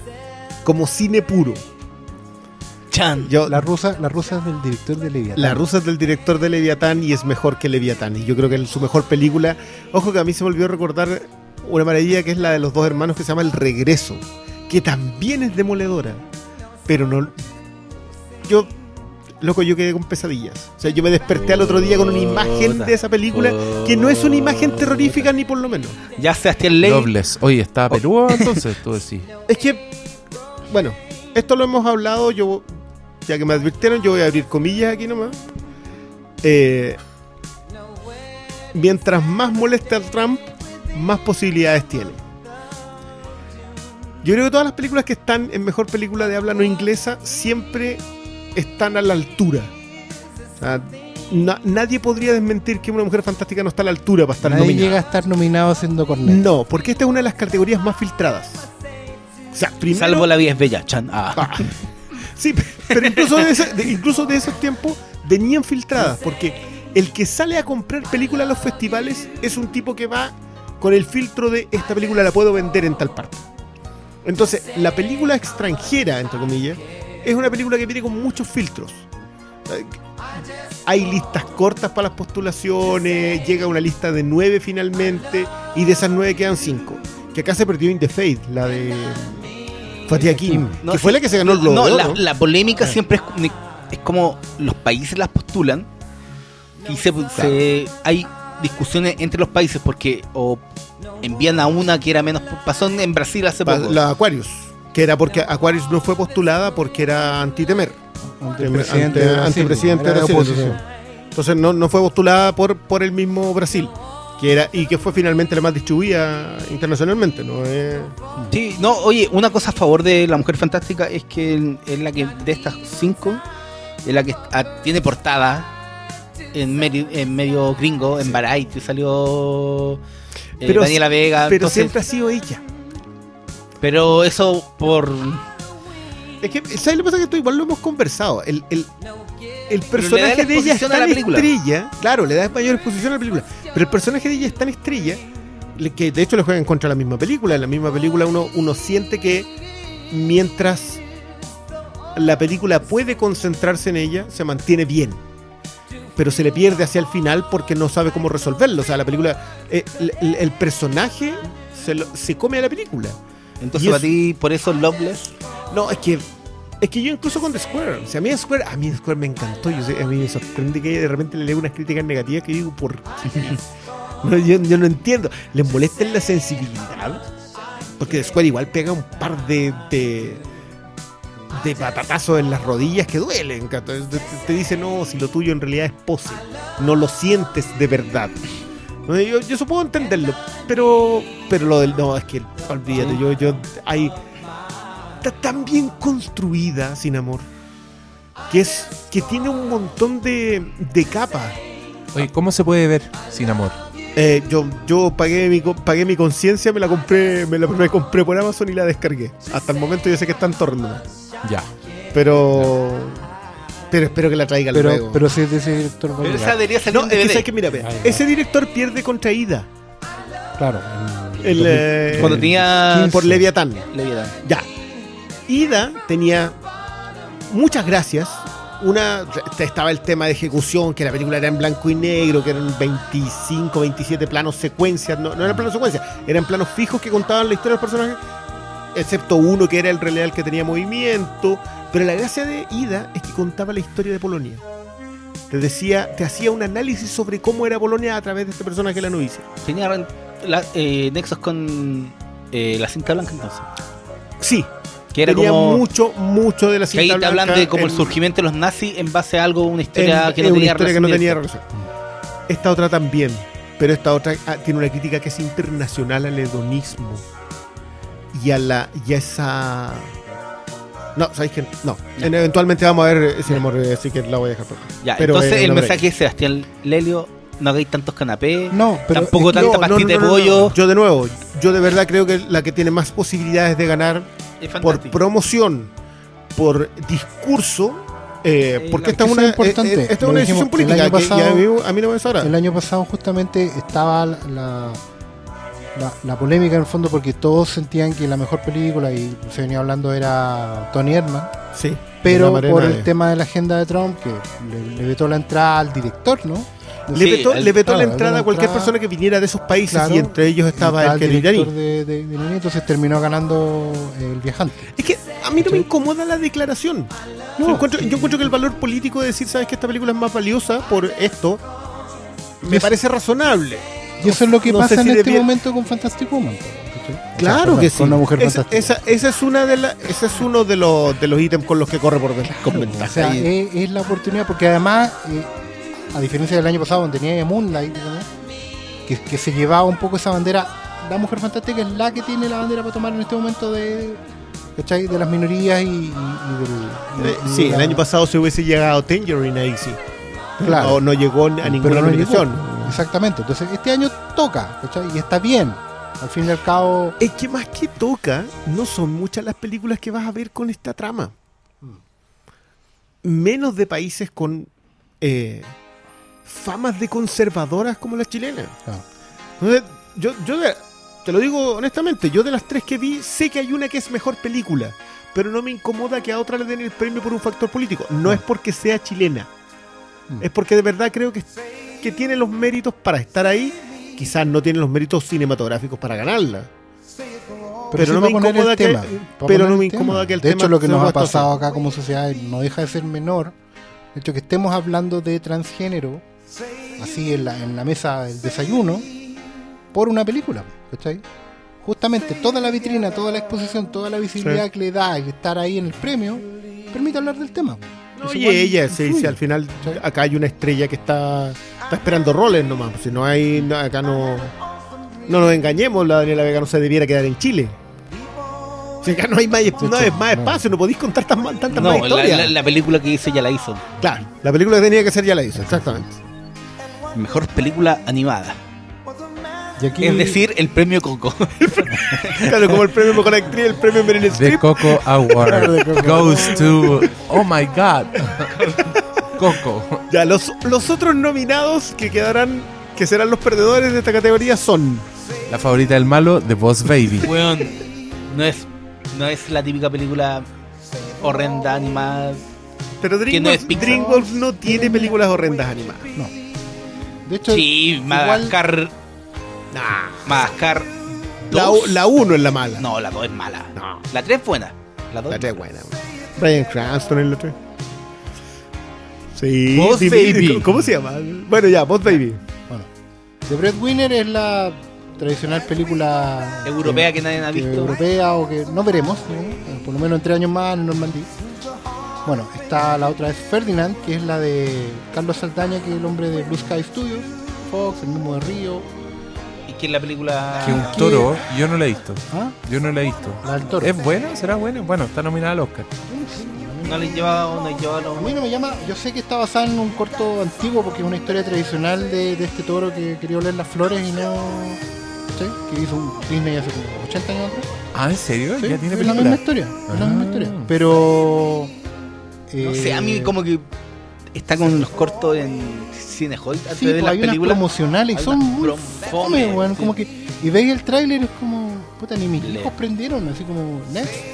Como repitámonos Bob Esponja.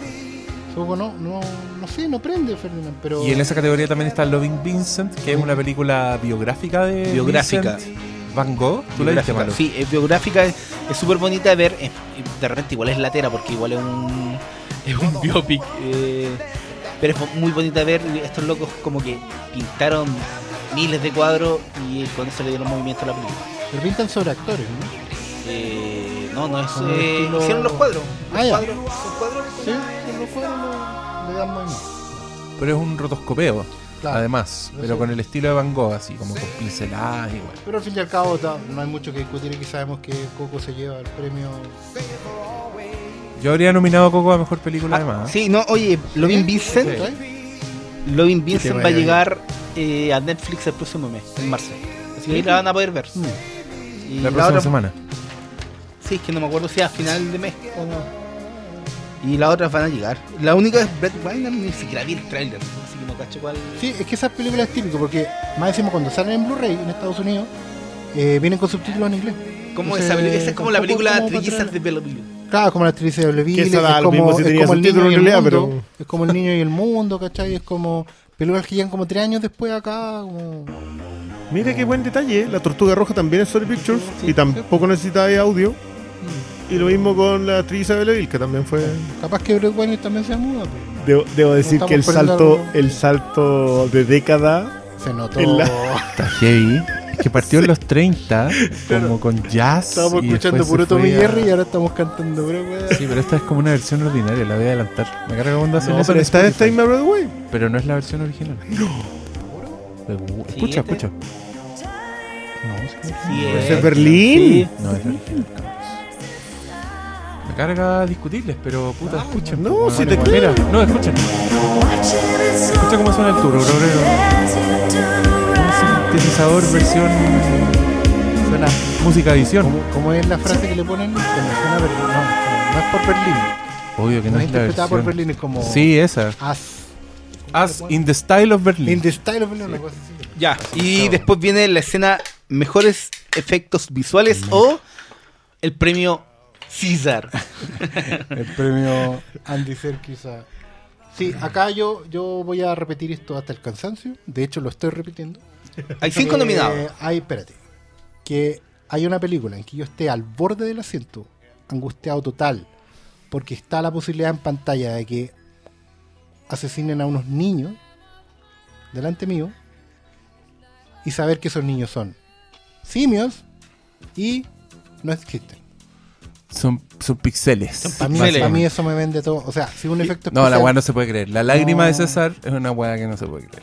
Y... Es que, claro, mira, uno puede olvida, decir se te que... olvida que estáis viendo efectos Mira, especiales. el, Estáis el metido a, los- a los 5 minutos. A los. 5 minutos ya se te olvidó que lo que estáis viendo no existe. mira, los efectos visuales de las Jedi son espectaculares, de última generación. Los caballos, sobre todo. No, con todo. No, pero sea más allá que el diseño sea feo. Fue a la yugular así, pero... El No, Pero tiro. no, el, diseño no es feo, si el diseño es aceptable. el derrape del X-Wing. Es como se mueven esos animales, es como que tú sentís en el cine, que es donde nunca ves esas cuestiones, porque eso lo, lo ves más en la casa que se ve muy el digital. En el cine se veían ordinariamente digitales. güey. No, Pero- andá, si está tampoco tiene que estar aquí. Y con Kong Ah, Skull sí, Kong puede estar aquí. Se lo autorizo, se lo concedo. y Guardianes de la Galaxia. No, ese tiene buenos efectos especiales. Sí, pues, la, la diferencia con Esa weá tiene efectos impresionantes. Esa weá de. eh, Ego. O los momentos en que el, el, el mapache pone el- esa- esas bombas como gravitacionales y todo se eleva. Ah, Hace explotar a todo fuera de. Pero, no, tiene una pero aquí increíble. es la la, esta es la secuencia de la categoría. flecha silbadora. La secuencia de la flecha con todos esos cadáveres cayendo, cámara lenta. pero, no, esta es, acuática, miles de Sí, elementos. pero esta es la categoría de La Guerra del Planeta de los Simios, una película que es, es muy ordinario que las anteriores películas de esta no hayan ganado el Oscar. No hayan porque ganado. lo revisamos y era. Sí. Rice perdió contra Hugo y. Ambas solamente y nominadas. la segunda ojo, perdió contra Ambas tienen esa sola nominación. Ni diseño de producción, ni nada más. Y Ward O sea, tampoco, ni- esta es la única que tiene. O sea, claro, quizá, mira, Blade Runner podría entrar en la pelea por los mismos factores que hemos hablado del sonido, de la cinematografía. no, los efectos de la weá son perfectos. Claro, son perfectos. Pero encuentro que, para mí, por lo menos, el plus que me da Word es la emoción a través del digital. Esa bueno, sea, encuentro. La emoción que está pensada desde el director y que los efectos especiales están a la altura de esa visión. Y eso, para mí, es lo que te hace importante el efecto visual. Y porque. Que es, lo- que es la razón por la cual yo siempre he dicho que Ex Machina, a pesar de que no era el efecto visual más lucido de todas las nominadas, era la que se lo tenía Ah, que llevar sí. sí o sí, y se lo llevó, no se pone sorpresa, no. Ojalá. se de hecho, Ex Máquina le ganó a Mad Max. Ma- Muy triste. Y no hubo, y no hubo disputa ahí, ¿eh? Mira. De mi Pero no, aquí, aquí ¿Cómo? De mi parte. No, no Ah. dije nada yo. ya entramos en tierra derecha. Ahora empiezan las categorías. Entramos en lo. Mejor fotografía. O cinematografía. Tenemos a Blade Runner 2049, Roger Dickens. Darkest Hour, Bruno Del Bonel. Dunkirk, Hoyte van Hoytema. Mudbound, eh, Rachel Morrison. The Shape of Water, Dan Lausten. Lucy. Lausten. Lost. Lutzen. Lutzen. Lutzen. Ya, vamos a empezar a buscar de nuevo. Ya. Eh, Ya. Roger Ya, Dickens. acá, acá, bueno, ¿hasta cuándo? acá ¿Hasta está el dato de la Rachel Morrison, que es la primera mujer fotógrafa en ser nominada en esta categoría. Y es merecida esa nominación. Sí. Y está el dato de Roger duda. Dickens, nominado como 15 veces y nunca ganado. Así, acá me jugó el comodín. Roger Dickens. Ya es el comodín de Roger Dickens, manso comodín. Chucha, vaya la es segura. que ahí estáis premiando una trayectoria. Este es el weón que hizo Fargo. Hizo Fargo, po weón. Fargo. Vean Fargo, Fargo. Fargo. Fargo. Esos planos, weón, la composición, la nieve. Es ridícula. Fargo es ridícula. Después hizo qué? Road to Perdition. Road to Perdition, po weón. Era el fotógrafo de. Méndez también, pues. Sí, po. Sí, po. Skyfall y. Skyfall. Y Spectre. Y, es- y no, y la. Belleza americana. Oh, repente- repente- el hombre que Ah. nunca estuvo. De repente uno se le olvida que no esa era. Yo, yo en, el- en la pasada anterior decía que era por eh, No Country for All Men, pero no. Era por The Man Who Was Under. Ahí con eso ya está. Esa weá es. Uno de repente Que, sé que, lo- los Cohen han- Y- han- tienen una gente, colaboran ¿y con gente que siempre está nominada. Carter Burwell, eh, Roger Dickens. Y el asesinato de Jesse James. ¡Oh! ¡Toma! ¡Oh! ¿Y por qué no ganó esa? Este eh, el otro día le- veía un par de críticos alegando porque. Sicario. Oye, sí, ya, mucha nominación sí. Eh, alegando porque la gente solamente conoce a. mm, impresionante, se me volvió a olvidar el nombre del, del director de foto de Iñárritu. Conoce a Lubeski. A Lubeski, claro, a Manuel Lubeski y a Roger Dickens. Y todos están así como, "Ay, solo conocen a esos, no conocen, y te empiezan a dar nombres eh, clásicos, digo. Y eh, en serio, tense con una piedra en el pecho que hoy día hay gente que está apreciando y diferenciando el trabajo de un fotógrafo. Y, y entendiendo en qué consiste. Ah, esto fue un tema de luz, es un tema de búsqueda de, etcétera. Ahora, lo que hay que hacer en realidad siempre es mostrarle eh, Barry Lyndon, pero... A mí me sorprende igual que esté Moodbound. Yo no la he visto. Ustedes dicen que. No, no, no, te- este, este es un premio. Bueno, yo lo, lo que mencionaba a propósito de que la. de- bueno, no solamente es la primera fotógrafa, le juega a favor ser la primera mujer nominada. Y también le juega en contra porque ya tiene la nominación como, Claro, como plus. ¿cachai? Pero Como- como aquí premio. siempre estaba. Bueno, no siempre, pero es muy habitual que esté Don Janus, el amigo de, de Spielberg. Sí, yo creo que ella le saca el. El, el cupo, ¿cierto? Porque la foto en post también es hermosa. weón.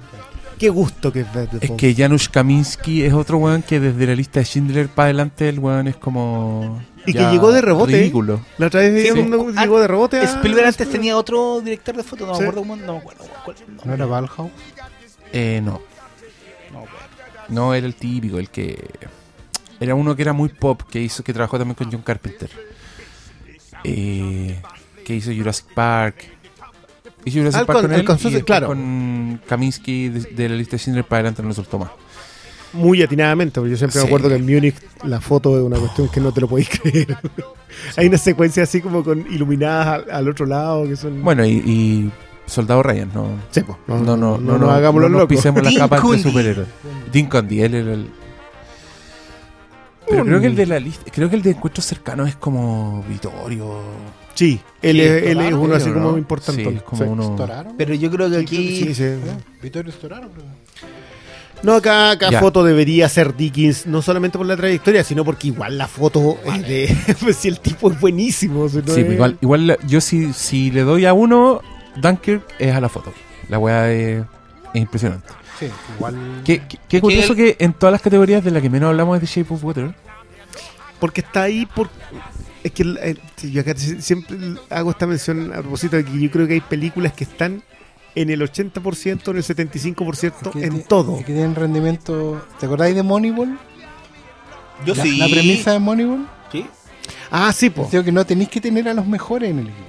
Si no te- ¿Cachai? a los que te rindan los Sino que porcentajes que para. tener un equipo parejito. Con puro. Eso El- es lo- los, ba- los bateadores. Y- y el que te rinde en mejor, cada sino que posición, otro, pues, se no tercero, es- cuarto, pero, pero la suma de todos esos rendimientos parejitos te dará un mejor rendimiento total. Sí, Eso es al final, chico. Sí, Y eso es, Concuerdo. lo hablamos, en general del Toro logró eso en esta película. sí, está, Logró un rendimiento está como entre cuarto y quinto en todas las. En todas En todas las nominaciones, claro. Y eso te permite quedar más arriba. Claro, pero eso le juega a favor en las últimas categorías. En la suma de Sí, te juega mejor en película y te juega mejor en director. director, exactamente. Pero ahora vamos a entrar en estos premios regalones como son Mejor Edición. Ya, acá yo. Yo lo he dicho varias veces. Para mí, este debería estar. eh, debería ser mejor edición, mejor director y mejor película. Lo, he defendido mi Debería, punto. debería repetirse en todas las categorías. dices tú. Eh, No, pues, los para mí- últimos tres. Para mí debería ser Entonces, el, saltemos ya. el tercer saltemos. premio Mira, más Ah, importante. el premio más importante. démosle- démosle el gusto y pasemos a mejor guion adaptado. No, no, no, conversemos mejor edición. Si ya habíamos conversado mejor edición. Es más, creo que habíamos explicado muy bien muy los puntos que hacen que la edición sea o no sea vistosa. Por eso mismo le voy a conceder que explique don Diego Muñoz por qué la edición de Aitonia, o Aitonia es tan vistosa. La de Es que-. Es que la, la de Aitonia es muy en el estilo de las películas de Scorsese, así, mucho narrador, mucho cambio de tono, una weá muy rápida, es como una metralleta. Entonces, con personajes que hablan a la cámara, eh, intercalando entrevistas, material de archivo, recreaciones de weas, como. Es, es una edición que está construida como. Es la forma en que te cuentan la historia. Entonces, es una weá que todo el mundo va a ver, como todo el mundo va a perseguir. Eh, yo creo que Aitonia es una película muy entretenida que hay que ver, es, muy buena y puta, la edición es como su tercera estrella después de Margot Robbie y Alison Janney. Eh, pero cuando hablamos de edición, ponte tú, yo no puedo evitar pensar que la que tiene que ganar aquí es Baby Driver. Yo creo que si Baby Driver va a ganarse un Oscar debiera ser por la edición porque es una película que... eh, su identidad, como que su esencia viene de la edición, de, de, de- de hacer en lenguaje audiovisual lo que significa tener un personaje que solo ordena su universo a través de los ritmos de la música. Es como la weá perfecta y debería, en mi opinión, ganarse el Oscar. Entonces, pero también está la edición de Shape of Water, que es una edición clásica de, de cine, muy clásico, que también es, es- es muy preciosa. Y la de Three Billboards Outside Ebbing, Missouri, que también salta de personaje en personaje, de evento en evento, y es una edición que también es una weá más invisible, pero una weá de la puta madre. Entonces, para mí, la, la- como lo- los rivales más débiles, yo diría que son Aitonia por eso mismo y, y Dunkirk, que para mí, lo dije antes, para mí la edición de Dunkirk es uno de sus defectos, entonces, Porque es tramposa. porque es tramposa, porque se siente antojadizo, sus saltos, no, no, no están muy justificados, son como un capricho más que la disciplina que tienen las otras tres weas, creo yo. Pero para mí, gusto, Baby Driver. Yo creo lo mismo que dices tú de Aitonia de, con respecto a que es más vistoso. Yo creo que igual se hace vistoso en Dunkirk. Lo que pasa es que de la misma forma yo igual lo siento más artificial. Es más un, un artificio narrativo editar de esa manera que en realidad la pureza del, del- de la edición. O sea, no sé. Creo que, pero creo que es tramposa. Es que en general esa es la regla del juego de Dunker. Porque es todo muy cerebral. ¿Cachai? Está sobre la aparente simpleza de la historia, que lo es, digamos, no es aparente, digamos, sino que se construye toda una especie de edificio gigantesco con un montón de ejercicios que son cerebrales, que son adrede así. Ese es el tema, porque lo que quiere lograr Nolan en el fondo es una, perfección matemática de una experiencia emocional en esa película. Entonces, al final, claro, cuando tú empezás a, a, a mirarle la fórmula, a deconstruirla, de- te vas viendo que en realidad todo está súper puesto ahí fríamente, de una manera, porque es, es la intención. Y ese yo creo que es el gran conflicto que uno, por lo menos a mí me provoca Dunker. ¿Cachai? Que es una, una experiencia para verla procesada una vez, un- porque es una fórmula, ¿cachai? Entonces tú veis el proceso completo una vez y de ahí no, no hay nada más que hacer ahí. ¿Te han escuchado el Take Five? Take five. Take Five debe ser uno de los temas eh, de- del jazz más famosos de la historia. Miles Davis es un tema de Dave Brubeck. Miles Davis odiaba Take Five. Porque decía que era la construcción matemática de un tema de jazz. Que lo que había hecho Dave Brubeck era, era aplicar una, una fórmula matemática para hacer un tema. Claro. Eh, yo creo que es el gran defecto que tiene Dunkirk. Y es la razón por la cual al aficionado más cinéfilo, sobre todo al aficionado a la emoción del cine, que no necesariamente es la emoción de la cebolla picada, digamos. Que se repite No es la emoción del drama. Claro. Eh, le juega muy en contra. Yo entiendo que hay gente que puede apreciar esa técnica. Yo la respeto harto, ¿eh? yo la considero súper importante en el sentido de que hoy se está depurando esa técnica. Pero creo que es mucho mejor cuando, eh, cuando los directores se despojan de eso para ser autores puros. Ojo que igual es algo que le juega en contra a Three Billboards, que es eh, dramaturgia pura Sí. por lo que también creo que edición eh, es muy apreciable. Mm. Porque lograr tras, traducir a la, al lenguaje cinematográfico una dramaturgia tan pura como la de Three tiene, tiene un mérito tremendo. Yo no, no hablamos. también, yo también siento que mi favorita, porque yo prefiero ese estilo de edición, uno que es mucho más narrativo, que te va dando lo que yo le, lo que llamamos siempre el ritmo a la película. O lo que te va manteniendo conectado con, esos- con esos cortes, esos saltos, esos silencios, esas pausas, los tiempos de la película. El pulso está controlado por la edición. Exactamente. Entonces, a mí la de Triple es mi favorita por eso mismo, porque logra agarrar una cosa que es muy teatral y darle fluidez. Y darle lenguaje ¿Cachai? cinematográfico, sí. Bueno, lo, lo que yo. Que el- esa misma opinión que tienes tú, yo la tengo sobre, sobre Shape of Water. Porque Shape of Water apela a otros códigos. Y tiene que. Tiene que pololear, tiene que seducir esos códigos. Y traspasarlos a la pantalla para una visión más moderna. Por eso también la crítica de Cursi a, a Shape of Water y la crítica de manipuladora a Three Billboards. Porque no se entienden en la misma en esa misma perspectiva digamos. O sea, se ve cursi eh, Shape of Water porque es clásica. Apela a códigos clásicos de construcción. Eh, y Three Billboards se siente tramposa porque apela a los discursos, o sea, al, al- al trabajo clásico de dramaturgia. Claro. Eh, que las dos estén en edición vuelve a decirte que eh, ambas cosas pueden traducirse al lenguaje cinematográfico y que ese es un mérito en sí mismo hay votantes que lo están valorando por sobre por sobre el, el otro discurso. claro. o el efecto de cosas más, entre comillas, modernas como Aitonia o... Sí, yo igual creo que acá Baby Driver tiene, tiene cierta ventaja. Yo en, en eso sí voy a concordar porque creo que, que la edición es, un, es demasiado inherente al personaje.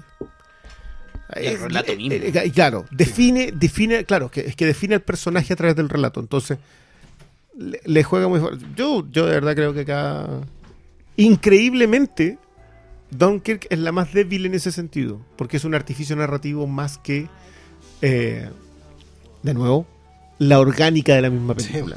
Pretende serlo, pero no lo es en la base. Está demasiado anclado y fusionado con las otras cosas. Con el diseño sonido, con el, la- el efecto visual. Pero a nivel Mateo, no a nivel Claro, narrativo, emotivo, digamos, que, que No- yo creo que es tiene algo que le... voz- No tiene voz propia, sí, eso es Eh, ese es mi tema. Que yo creo que es algo que le va a jugar siempre en contra Nolan. A la medida que se ha ido purificando en eso. Exacto. Mientras más lo depura es peor todavía. A un, minimalismo técnico. Que yo sepa dónde va. Yo, yo sé que él es un purista y un defensor de la experiencia cinematográfica. Y lo que quiere es que construir la, la experiencia cinematográfica perfecta, una que solo podéis ver en el cine. Quiero mencionar que llegamos a los 90 en donde todos los Oscar a Mejor Canción se los gana Son Disney. Disney, sí. Y Alan Menken aquí haciendo gala. Claro. Pero bueno. Ya, señores. Mejor guion adaptado. ándate. Call Me By Your Name de James Ivory sobre la novela de André Asimán. The Disaster Artist, Scott Neustadt y Michael Weber, basado en el libro de Greg Sestero y Tom Fletcher. Es Ah, como ok. cuando lo están apurando, ya, bueno, rápido. Ya no puedes traducir en simultáneo. Bueno, Logan. Guión de Scott Frank, James Mangold y Michael Green. Historia de James Mangold basado en los personajes de las comiquitas de X-Men. qué lindo ver esta aquí. Creadas por No, acá. No, y acá no Múltiples. pasaban los personajes. ¿no? Molly's Game, Aaron Sorkin, basado en la memoria de Molly Bloom. Mudbound, Virgil Williams y Terry es basado en la novela de Hillary Jordan. Ya, acá vamos. En la anterior hicimos otros descartes, pero acá vamos. Los dos que descartamos, los vamos a descartar. Eh, De una. de- claro, que no sé si descartarlo, o sea, en realidad la impresión, pero. Yo acá, a pesar de que a mí, yo insisto, a mí me gustó mucho Madbound. Es una de las pocas películas como que me atrapó harto, sobre todo porque, porque creo que el- los personajes que, que mejor levantan la película aparecen más tarde. Que, que- que es algo que, que por lo menos no, me entusiasmó mucho. Eh, que dijiste que era de digna novela. eh, eh, lo que decía Oscar, es muy de novela. Tal cual una novela. Sí. Eh, pero yo creo que Madbound acá juega con ciertas desventajas. Acá. Sí, yo también siento que es demasiado literal. Está bien, adaptan. Literario. Demasiado literario, sí. Literal, literal, sí, tal cual. Están las voces en off de los narradores de los distintos capítulos. Tú puedes agarrar la película y cortarla en capítulos como si fuera un libro. ¿Cachai? Tiene, tiene las mismas las mismas estructuras, eh, Yo discrepo en eso, pero entiendo el punto. pero se, se nota, ¿cachai? Tú podéis ver dónde se abre. sí. Pero eso, sin ser algo malo, claramente le resta punto en, en el trabajo de adaptación. Claro, pero también le suma a la gente que quiere ver un- la adaptación. El calco. Esta idea, claro. Es como. Estoy cachado cuando sale un cómic. Pero qué weá, esto, esto no es como el cómic Civil War. Y ahora va a salir. Pero esto no, no, no es como no hacer como Infinity War. Y pasa, y pasa. Sí, pero esa gente no da permiso. Solamente le da el poder de la taquilla. Sí. Oye, a mí me pasa con esta categoría que yo personalmente creo que The Disaster Artist no tiene nada que hacer aquí. Eh, yo no fui fan de su guion. Que son los guionistas de 500 Days of Summer. Para que casi le, ha hoy ido día, bien. hoy día le ha ido menos bien a querido. los- le ha ido bien a los cabros. Em, a mí me gusta mucho Molly's Game. Encuentro que es la peli que es la película de toda esta lista que en verdad su guion es todo. O sea, si, si es algo es, es por ese guion, es por cómo está armado, escena tras escena. Y solo pensando en eso, eh, es a esa a la que yo le daría el premio. Yo sé que hay otras favoritas acá. eh, y probablemente Call Me By Your Name sea la que gane porque la escribió un señor de mucha trayectoria. Que Muy debe, reconocido. ya debe andar con bastón ya. James Y que Gunn. De probablemente hecho, anda sea... con bastón. Lo en- en- creo que en los Globos de Oro lo, lo ayudaron a subir al escenario. ¿Se ganó él el Globo de Oro mejor Sí. el guion adaptado? O, o fue. Pero uno de estos premios ganó. Y No, sí, lo no, subieron con. no, yo creo que no fue ninguno de los que aparece acá. No, no. A lo más de Disaster Artist, porque fue antes de que. de que banearan a. ¿No ganó Ah, Aaron. Sorkin esa Ah. weá? ¿No ganó Aaron Sorkin el Globo de Oro? Puede ser. Tampoco pescamos el Globo de Oro que ya no. No me acuerdo. Queda mucho rato. Es que si no importa el Globo de Oro, es como. el- de vacaciones. Pero. Bueno, acá supongo que tienen claro que yo tengo un favorito. Yo me. Moodbone, Claro. ¿no? No, yo ya dije que me arrendaba un caballo, me compraba un sombrero y caminaba al horizonte, así que gana Logan, así que no. Pero sé que no tiene ninguna oportunidad frente a Ivory, si de verdad que a Ivory le deben el, este Oscar hace mucho rato. Aunque no sé si debería ser por esta. ¿eh? Yo soy súper honesto que, que a, a mí gustándome esta, Es que anda a ver cuántas oportunidades más hay. po.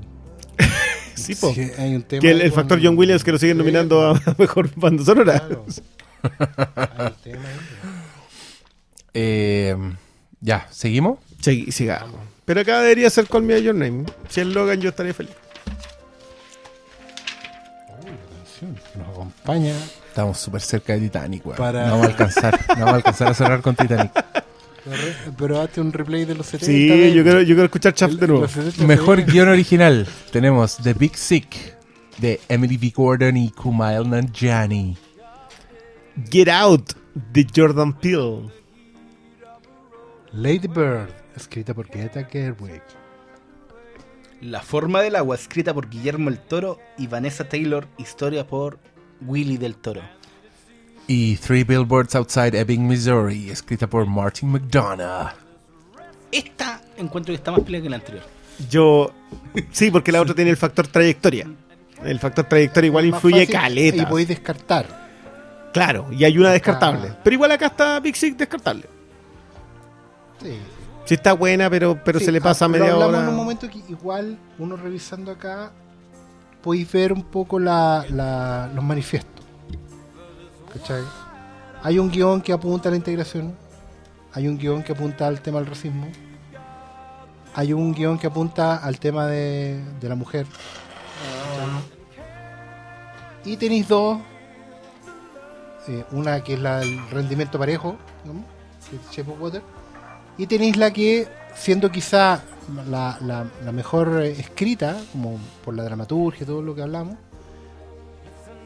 al sacarte del, lugar de, la zona de confort, al, provocar cosas que no esperaba con ella, eh, tiene un mérito en sí, pero tiene la peor estrategia en ese sentido.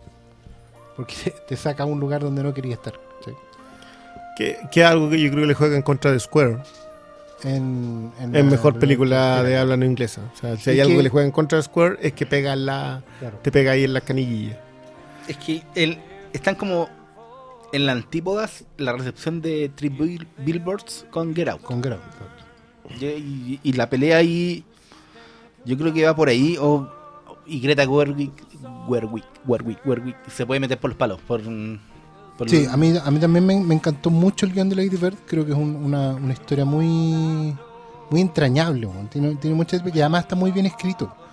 Creo que no, no, no exagera no, ninguna no para nota. nunca. No, es no uno, es uno de esos guiones que no paran nunca. Y es- es súper raro encontrarse eso, siendo las faltas de oficio de dirección de la Greta Gerwig. Yo de verdad creo que la nominación a mejor directora acá es media tramposa. Y es que sé que igual se nota como la influencia de ese tipo de cine Noah Baumbach de Noah Baumbach. Obviamente ella eh, fue parte de, de muchas películas de Noah, pero también tiene como ese dejo de, de cine indie que hay visto Sí, año a año, sí, ¿cachai? poner ahí con. Pero es lo que hace Juno, está, está muy muy bien. Por eso yo creo que la, la pelea andaría por ahí. Aunque tú cachai como son la academia, igual puede salir Guillermo el Toro. Oye, yo quiero defender a Greta porque Greta Gerwig. sí, a mí me da lata ver Lady Bird porque pensé que iba a tener esa influencia de Noah Baumbach de que te queréis cortar las venas mientras veis las películas porque hay gente que lo pasa muy mal, son weas muy oscuras. Y esta weá para mí era la luz, la luz Sí. misma, como escena tras escena. Yo estaba fascinado y encuentro que la dirección va por, por lo que logra con ese elenco, más que... Porque eso también es pega de director. Le, le entrega un Entonces, la guion, tiene- muy buen guion a un, un muy buen elenco y eso, Y lo en eso trabaja. alcanza, sí, sí. y lo, tra- lo trabaja. Yo creo que igual la loca hay una construcción de personaje ahí de Sorsha que, que yo creo que es conjunto. Yo ¿Sabéis creo lo que, que no me- es solo creación de ella. Yo creo que lo, lo hace con Greta. Yo creo que por ahí va esa nominación. A mí me recordó algo un, un poco del, del, del Wes Anderson inicial. Battle Rock, Bo- eh, sí, el esa. primer Y, Wes y la- y Rochmar. Y no es solo por el tema quizá, es como por- la manera por en que por cómo está contada la historia. colocas la cámara, sí, claro, colocas la cámara, muestras la, la situación y pareces no estar involucrado. ¿Cachai? Pareces estar tomando distancia, que es lo que, lo que construyó Anderson, que parece que nunca estuviera involucrado en, pero está pintando una cuestión muy grande, Wes. Y acá, acá también hay, hay un, camino por ahí, pero obviamente, a ver que ver en el futuro qué tal, pero, pero siento que también la historia es muy personal. Yo, en algún momento me sentí, a pesar de siendo todo lo contrario, o sea, en el espectro luminoso, me sentí en algún momento quizás tan incómodo como en Raw. ¿Cachai? En el sentido de estar viendo algo que, que no me corresponde haber visto. Pero a la vez sentía mucha empatía por eso. A mí, a mí pasó cuando, cuando pensaba que esta estaba nominada a Mejor Guión Original y lo mismo Big Sick, que sentía que eran autobiografías de gente cool. Claro. ¿Cachai? Pero, Sí. eh, por lo que leí después, esta no es la biografía de Greta Gerwig. Ella era empaquetada, no era la mina rebelde. Entonces, ¿Tú dices que era más como la gordita? Eh, claro, pero a ella, le, a ella, ella sí pasó esa vida. Mm. Simplemente que esa no era la suya, probablemente Sí. era la que anhelaba, lo que queráis, pero. Mira, yo de ese cine, a mí me gusta más Mike Mills que Noah Baumbach. Siento que es un tipo que logra contar historias más entrañables porque tiene recursos cinematográficos más eh, frescos. Baumbach no, Baumbach es un tipo que, que te pega. Y siento, por eso sentía yo más la influencia, la siento todavía eh, de- en Lady Bird de Baumbach. Porque te cuenta la historia de una manera medianamente más lineal. Ahora, creo que hay cuatro o cinco momentos a nivel guion que son tremendos. Lo de Lucas Hedge, la, digamos, la, la- la reacción a, no solamente lo que pasa con él, sino cómo después vuelven a conversar. Para mí esas cuestiones son de guion, no son solamente de dirección, porque no sé si sabe bien dónde, o sea, no es que no sepa, no sé si toma la decisión correcta de dónde poner la cámara, pero sí de construir la escena. Entonces, eso sí, encuentro que el. Yo, yo creo que acá el guion va a estar determinado por factores externos. O sea, si algo le, le resta a Three Billboards, que también concuerdo contigo, es el mejor guion, es el factor. eh, Apologista. po. exactamente. Que no creo que lo sea. yo creo- completamente. Es una lectura muy Ah. miope esa. Sí. Eh, lo mismo de decir que es una película manipuladora. Yo siento que es una visión tan. tan incapaz de ver las capas. que me. me pero bueno, da lo mismo en realidad. Te estáis picado con esa. Estoy muy picado con esto. Es que, ¿sabes qué? No es, no es a, la, a la única persona que se lo he leído. He leído mucha cuestión sobre que los giros son manipuladores. ¿Qué giro? Exacto. ¿Cuáles son los giros que tiene Trivial vs. Tiger de Missouri? ¿Que un personaje cambia? ¿En serio? ¿Eso para ti es un giro? Pero esto no es chamalán. No, No hay un giro en el plot total. Es un personaje que progresa como los personajes que caminan por un camino. Entonces, eh, después me quejo de que la gente me diga que estoy enojado con él. ¿Agüita de qué era la weá? De, Me- de Melissa. Ah, eh, agüita de Melissa. Oye, Con en la música de fondo, puros Disney. Vamos, no, sí. Sí, vamos a la época de Alan Menken y Tim Vamos, Rice. vamos mejor los actor 90 son-. William Dafoe, de Florida Project. Woody Harrelson, Trivial vs. Outside Ebbing, Missouri. Richard Jenkins por La forma del agua. Christopher Plummer, por no ser Kevin Spacey. Sí, y es por eso. Sam Rockwell por Triple Blue Society en Missouri. Tres anuncios por un crimen. Eh, Sam Rockwell, buenas noches. Sí, yo también. deber- debería ser tal cual, ¿cierto? Sí. De- no, no, igual, igual ¿Por decíamos, qué debería estar esta discusión? igual decíamos que, que O igual sea, la discusión al final yo creo que es con la misma película, porque a mí me gustó Claro. más el personaje de... de Harrison. De, de Harrison, ¿cachai? pero claro, pero- Rockwell porque tiene más minutos en pantalla. ¿no? Pero claro.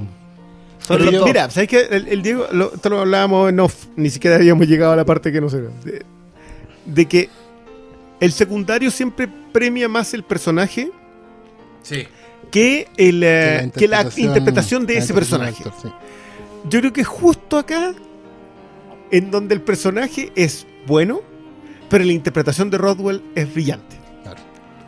Eh, por- porque creo que el personaje de Woody Harrelson es tremendo personaje, pero no es un esfuerzo para Woody Harrelson. Eh, y lo mismo pasa con Richard Jenkins. Creo que es un personaje que tiene un discurso súper claro, sobre todo a nivel guion, o sea, está lo suficientemente bien Sí. escrito para que tú entiendas que ese personaje representa un montón de cosas, comete los errores que comete por eso mismo, eh, y lo cierra bien. Yo creo que el personaje de Jenkins es uno de los más parejitos. Volvemos al tema del, del- del rendimiento parejo. Eh, pero acá por los palos se mete un Willem Dafoe. ¿Ustedes vieron Sí. Florida Yo vi Project? Florida Project y yo de verdad creo que el, el, el- ese loco fue Harry, o sea, fue Norman Osborn. O sea, Fue Jesucristo, qué weá te pasa. por ejemplo. Y acá no es nada de eso. O sea, Fue acá- Bobby Perú. Lo- loco, acá es el conserje. Ah, Y de verdad, acá es el conserje. Sí, es verdad. Entonces, Es- es un rol que normalmente le da a otro tipo de actores. es un rol que normalmente no se lo da a nadie. Bueno, Es un, es un rol que, que casi te incomoda. Ahora, eh, lo conversábamos un rato. Esto es un tema, un cast. sí. El casting completo sí pesa lo suficiente para que destaque Willem Dafoe. Pero Willem Dafoe destaca no solo porque sea Willem Dafoe. Llegamos a Titanic. Qué mal. Este programa es un fracaso. Cuenta Pero- el plan. pero- cuenta el No, plan. pues, cuenta el plan. siquiera el plan quedó grabado. Mi plan original era recorrer toda la historia y que esta fuera la, la última canción. Entonces dejémoslo hasta acá, pues, weón. No. ¿Y si, grabamos no la mitad, ¿Y si grabamos la mitad mañana? Se los digo No, honestamente, no, la otra mitad. No, Quintero no puede venir mañana, vamos. Ah, Así está tu corazón por el error. ¿O no? Yo estoy al fondo del mar ahora. Estás como Jack congelado, sin dedos. Porque Rose se lo. Ya, sigamos. Igual vamos a terminar con esta canción. Mejor actriz secundaria. Bueno, ¿el mejor actor secundario dejamos a Willem Dafoe o se lo damos a Sam Rockwell como debe ser? Sam Rockwell. Sam Rockwell, ok. Lo dijimos al principio. Ya, mejor actriz secundaria. Mary J. Blige por Matt Bound. Alison Janey, por ahí, ya. Leslie Manville, Phantom Thread. Eh, Lori Met M- Metcalf por Roseanne. No, ya había hecho esa talla. No, es por Lady Bird. Y, y bueno. Y bueno, hablemos de, las cuatro nominadas. Octavia Spencer por la Por. Octavia Spencer. Octavia Interpretando como a- Octavia Spencer number 3. Como The Hell parte 3. No, en serio, yo, yo de verdad que no sé por qué. Pues si ya se lo dieron por este personaje, ¿para qué seguir nominándola por el mismo personaje? No, pero bueno. Bueno, Más se llama Zelda, weón. Lo estaba pensando ahora. Más Zelda. Pero Más sea como sea, es que ella igual es. No, no es la pelea ahí, po. No, aquí Sí. se lo ganando no, es que, es que acá, sí, mira, si ese espacio lo tenía que ocupar alguien era Mary J. Blige. ¿De dónde? En Mudbound, en Mejor Ah, Actriz ya. Secundaria. Si, Ah, si sí, tenía que hacer una cuota racial, que puede ser un tema, digamos. Pero el pero es que la señora está ahí, está tremenda. ¿cachai? Mira, hay que decir que Matt Bound está muy bien, la señora Mary J. Blige. Ella debería estar completamente. Alison Janney se roba a Itonia. Es eh, probablemente lo más memorable de Itonia es el personaje de Alison Janney. Y acá se produce, yo creo que se va a producir esta alineación de planetas en que aquí confluyen tres cosas para que la academia le dé el premio a Alison Janney. Uno, está siendo Alison Janney. Y Alison Janney es una actriz muy querida que ah, siempre hace el mismo personaje, como este personaje autoritario, insolente, Eh, todo el mundo la ama, se ha ganado todos los premios. Tiene eso, tiene como el premio a la CJ. trayectoria. Excepto por. CJ. ¿Qué es eso? Es su personaje durante siete temporadas en The West Wing. Ah, ya. Pero eso es una acotación. Eh, la otra cosa que le gusta mucho a la academia es que es una persona real. Eh, de nuevo está imitando a alguien. Te, te la- te Sí. muestran la referencia en la película, entonces tú que hay así como aún más para adentro. Y lo tercero que confluye es que es un personaje muy memorable, además. Entonces acá también se produce esto de que el actor secundario no solo se lo dan a la actuación, sino que también se lo dan al personaje. ¿cachai? Claro. Así que yo creo que eh, cerrado candado, Alison Janney, eh, felicitaciones por tu Oscar. Dicho esto, Leslie Manville en Phantom Thread, como la hermana del viejo de Daniel Day-Lewis, es impresionante. Y Lori Metcalf de Lady Bird es ganadora en mi corazón. Sí. La weona hace unas cosas hermosas en esa Y película. sabes que yo te diría que repasando la nómina, uno, uno siente que Alison Janney efectivamente va derecho a ganárselo porque las otras son como. como ha- hay un patrón en, la nominación.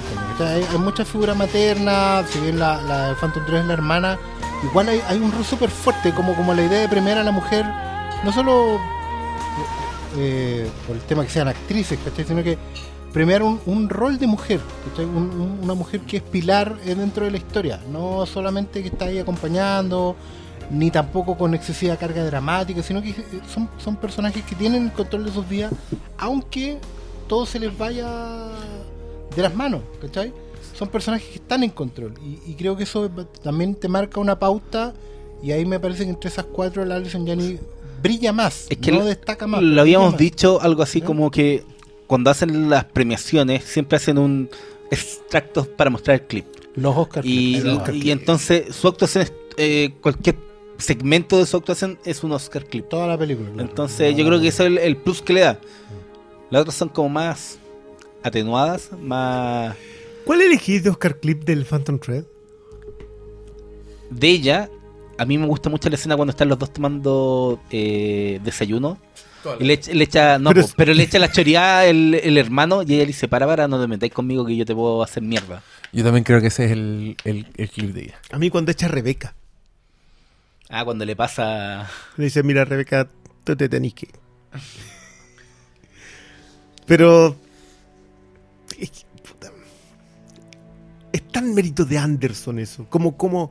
no es que, no es que la... la, que está muy bien dirigida. la- claro. Es el punto. Es un tremendo director de actores, Anderson. Bueno, también creo que destaca menos porque elige demasiados buenos actores.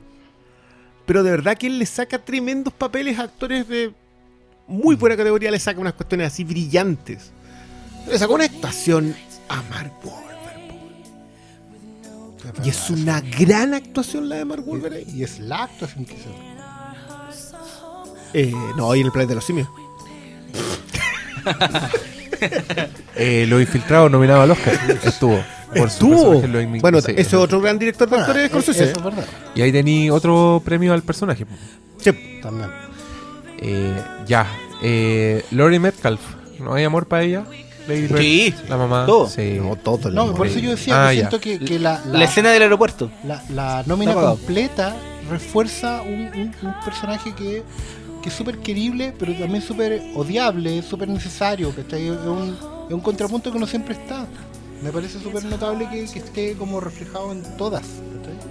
No, sí, con excepción de esta de Spencer, aquí puede ser cualquiera, pero Alison Jane destaca porque su personaje responde a parámetros Oscar. ¿Te cachai? ¿Gana Octavia Spencer? No, no, no, Ya, ya este dijiste. programa se termina. ¿Qué pasa? No, Se termina. No llegamos al 200. resucitamos, No llegamos al 200. Lo resucitamos y lo volvemos a matar. Sí, lo volvemos a matar. Porque lo íbamos a matar si ganaba. ¿Cuál era el anterior? ¿La muerte anterior? Quiero mencionar que estamos escuchando mm, Qué gran El Príncipe canción. de Egipto, que, Que tenía es grandes canciones. una pésima versión esta, porque la buena es La en la del- misma película sí, la cuando misma funciona película. como musical. Eso, Ah. una acotación innecesaria por lo demás. Bueno, No vamos fue, ahora no con fue- el, no fue tan mal habernos pasado de Titanic. vamos ahora con el mejor actor. Timothy Chalamet. Call me by your name. Daniel Day-Lewis, Phantom Thread. Daniel Kaluuya, Get Out. Winston Churchill. Ah, no. eh, Gary Oldman por Darkest Hour. Y Denzel Washington como Roman J. Israel Esquire. Como Roman J. Israel Esquire. Como Denzel Washington. Denzel. Como Como Usted, de verdad, acá soy el único que vi Hasta ahora sí. Ya. Perfecto. Buena. No, tío, la película, ¿sabes qué? Dan Gilroy tiene. le están- Ah, ¿es de Dan Gilroy? es de Dan Gilroy, le están fallando los finales. El de Nightcrawler. El de Nightcrawler. Le están fallando los finales, pero creo que construye una muy buena película. Sobre, si esta te la veis de un tirón. Es de esas películas que como que no, no paráis de verla. Está muy bien Colin Farrell. Sí, Sí. un secundario ahí, pero, pero sólido. Aparte que es distinto porque tú lo ves limpio. Está impecable, es- es limpiecito. Pero aquí- Eres pelador. Pero aquí, Gary Oldman. el No, no, o sea, acá con no hay discusión. No, O lamentablemente. sea, sí, siempre puede haber no, discusión. o sea, o sea, es porque está del, del Luis al lado, que estáis, pero aparte de eso. ¿Qué fue lo que hizo Daniel Day-Lewis para esta película? todo, Ustedes todo. saben que Daniel Day-Lewis es un actor del método, entonces este weón para hacer esta película se hizo una... No, no puedo hacerlo. No, no puedo hacer No la tenía una talla tan buena. pero ¿sabéis qué? costurero necesitamos el espíritu del comediante, ¿no es cierto? Se insertó dedos con callo de costurero. Se injertó quirúrgicamente dedos desastres que habían muerto para usarlo en los primeros planos. Este weón viajó en el tiempo para vivir en esa época. Y vivió 100 años en esa época, como el día de la marmota. Y vivió el día una hasta que el weón fue el maestro de todo. ¿Tú crees que nosotros lo tiramos como talla, pero el loco de verdad debe hacer. te toma las medidas, se te mira y dice, ah, ya perfecto, tiene que un traje de tal. Si lo, si lo llamáis ahora, oye, oye, No, pero sí, leí que el weón, en verdad, él había decidido hacer un vestido completo, entero. Desde dibujarlo hasta clavarle el último botón para tener ese. Y por ahí leí un tweet de alguien que decía: ¿Te imaginas el vestido de Daniel Day-Lewis en verdad es como la la weá. Mal Es hecha, probable. con los botones cruzados y el weón ahí, no, estoy Bueno. haciendo mi vestido. ¿Y, y la razón para que se retire supuestamente después de esto? Dice que quedó igual mal con el personaje. ¿Pero qué va a hacer no este weón después? Si Daniel Bueno, acuérdate que quiere- ¿cuál los ocho años que estuvo retirado se convirtió en zapatero. Y decían que era. Y vendía los zapatos y costaban no sé, onda, 800 dólares el par de El zapatos. weón. Sí Loco, puede, po. Denzel, porque relájate. No, no, Daniel Day-Lewis, relájate. Relájate a una película con Marvel. Anda, sé el malo de la weá. Anda- como- anda a ser- Tranquilo, cobra el cheque. Villano de Bond. No, Loco, weón. Ahí tenías un villano de Bond. Si Anda, Helen. Mirren, Helen Mirren está en la mansión de Winchester luchando con fantasmas, tú también puedes. no pregúntale, que habla- el, el habla Helen con Mirren salió en National No, Treasure. weón. Conversa Anda, con Así que no, no es ahora, ¿no? no, haz Anda a conversar con Anthony Hopkins, que lo pasó también en Transformers. No, weón, que haga el, el ¿Se tiene tri- Transformers? ¿En la última? Sí, po. Oye, pero. No, weón, pero que haga trío de idiotas con Jim Carrey y. weón, perfecto, yo la veo al Un tiro. cameo. Oye, igual, igual te compro, Compro en malo de James Bond, weón. Sí, po. Ay, weón, sería increíble ese weón. Bueno, también está. Ah, no, ya leímos lo. Sí. leímos todo. No, Sí, acá, juega, juega sea, con desventaja Daniel Caluya, que llegó aquí por. Sí. Pero la pura escena, la pura escena del sentado en el sillón viendo la tele. ¿En Sí. dónde? ¿En Black Mirror? o en- en Black Mirror. Pero si es que. O en Black no, yo- Panther. Yo, quería decir Ah. Bien la en Black Panther, de debo T'Challa. decirlo. que el, el trabajo de Chalamet en Call Me By Your Name es tremendo. ¿Sabes qué? Yo, yo sé que uno igual le resta puntos a la juventud, porque somos unos viejos cagados, digamos, pero. Eh, porque, porque crees que van a tener más oportunidades después. Pero igual yo encuentro que Chalamet acá. Sobre todo porque después lo ves en Lady Bird. Sí.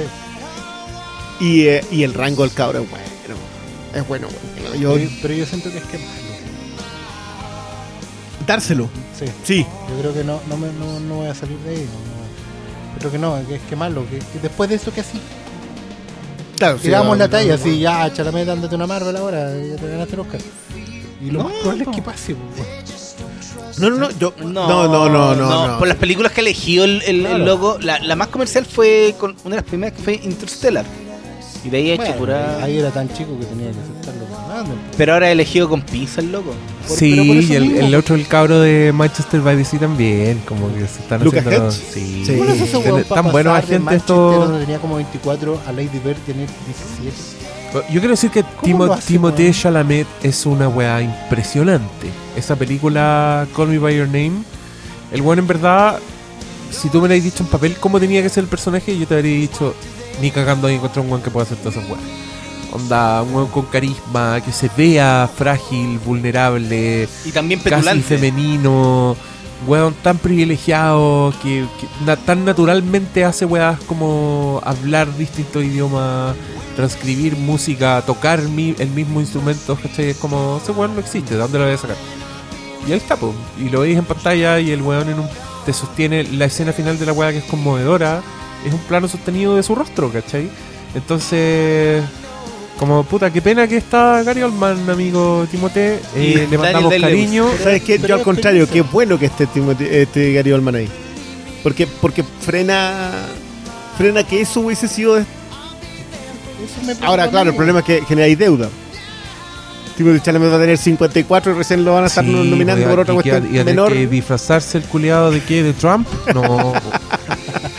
Pero sabéis que a mí me gusta mucho la urgencia de su personaje. Creo, creo que tiene es muy bueno en una coming of age que tú veas ahí un personaje eh, que, que sienta que todo tiene que pasar en ese momento. Cuando no, o sea, cuando ya lleváis trecho ya sabéis que no tenía que pasar todo ahí. Lo bueno es que mañana lo tiramos a pelear con Lady. ¿Cómo? Lo bueno es que mañana lo tiramos a pelear con Lady Bird. Claro. Qué, qué bien también está ahí su personaje. Igual está de los que lee en la esquina y toca un instrumento y todo eso, pero, pero otro personaje. es una caricatura. Sí, po. En Lady Bird este weón es un mono animado. En la otra weá es un ser de carne y hueso, así, brígido. A mí me encanta la secuencia con ella, con la Marcia. Todas las secuencias con ella creo que están tan bien logradas que tú sabes que el personaje está mintiendo. Independiente que sepas que está mintiendo. Mejor Pero lo entendí, pero lo entendí. Como que está mintiendo, pero. ¿Sabes por qué? Pero sabéis, por, sabéis que se está yendo, sabéis en la parada que está, como que te acordáis. A mí me pasó eso con. Bueno, eso, eso ya es hablar de la película, pero. Sí, vamos. Ya hablaremos de ella mañana o en un ratito más. Un ratito más. Mejor actriz: Sally Hawkins, The Shape of Water. Frances McDormand, Three People Society en Missouri. Margot Robbie, I, Tonya. Saoirse Ronan, Lady Bird. Meryl Streep, The Post. Y ahí está Doña Mary, pues, weón. Yo insisto que mejor actriz debería llamarse el premio Meryl Streep a la mejor actriz. Listo. Y solucionáis todo de ahí en adelante, no la nomináis más, dejáis un número libre. weón. Sí. Lo que ella hace en The Post es hermoso. Eh, en cinco segundos que tú la viste, decís, ya, está bien. Su nominación merecida. eso. La vieja tiene el medio personaje, tiene al menos tres secuencias de las que podrían sacar Oscar clips cagados de la risa. Eh, es un personaje que ustedes hablaban en, en la primera, la- en la toma 1 de esto, hablaban de, de una puesta al día de Spielberg con, con el feminismo, de alguna forma. Más que puesta al día, yo creo que es una. Que creo que también lo hace el toro. De, de verdad que siento que es una cuestión que hay que conversarla ya cuando todo esto pase. A mí no me gusta como tan en caliente, pero. No tiene por qué. Spielberg no tiene que responderle a nadie por la carrera que tiene. La carrera que tiene no responde a que él sea un hombre, ¿cachai? Judío, blanco, heterosexual, etcétera. No responde a eso. Steven Spielberg es un. Es un gigante, ¿cachai? Y se recoge acá. Y lo hace. Claro. Se recoge acá y dice, ¿sabes qué? Tienen razón. Necesitamos prestarle más atención a esos personajes. Yo siento que es menos sutil de lo que podría haber sido. Spielberg no es sutil, No. pero te entrega el personaje. Y creo que Meryl Streep lo interpreta a la perfección. O sea, desde dónde coloca la cámara Spielberg y ella llena el espacio para hacerse notar. La- las, lo, lo conversábamos en el anterior. Dos o tres planos en las mesas grandes, solamente rodeados por hombres. Cuando entra al restaurante, todas son cuestiones que ya están hechas por Spielberg en donde pone la cámara. Pero en donde está ella, ella la llena entera. Entonces, no, Un montón de detalles. un montón de- Desde tonteras como la torpeza de chocar por una silla.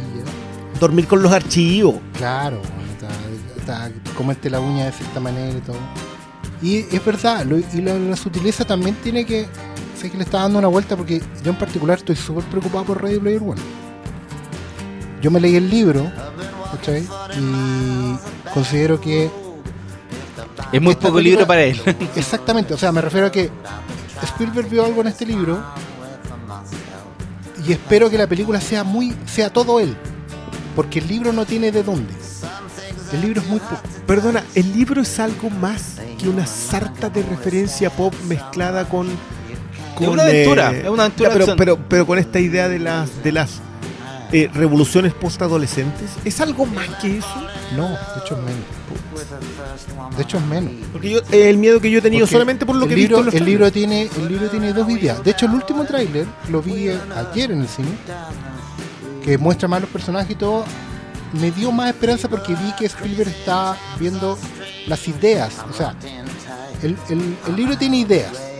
Este mundo construido post-apocalíptico, digamos, post-apocalíptico del capitalismo. ¿Cachai? Sí, pues, Donde- un mundo colapsado. vive- claro, un mundo colapsado donde ya el combustible colapsó, digamos, y, y todo tenía que vi- la sociedad se ha ido dividiendo en un montón de, de- de sistemas. Eso está muy, muy por encima en el libro, pero en el trailer se nota que Spielberg le da más jugo a eso. Le da más jugo al villano, que en el libro prácticamente no existe. Pero me refiero a que, ¿a qué voy con esto? Que mi esperanza es que justamente Spielberg haya visto el potencial y esté conectando con las audiencias nuevas. Porque creo que ese es el gran desafío de esta película. No es una película para los que vemos el cine de Spielberg. Es una película para gente que no ve a Spielberg. ¿Cachai? Es una película que quería conectar con, con las audiencias de ahora.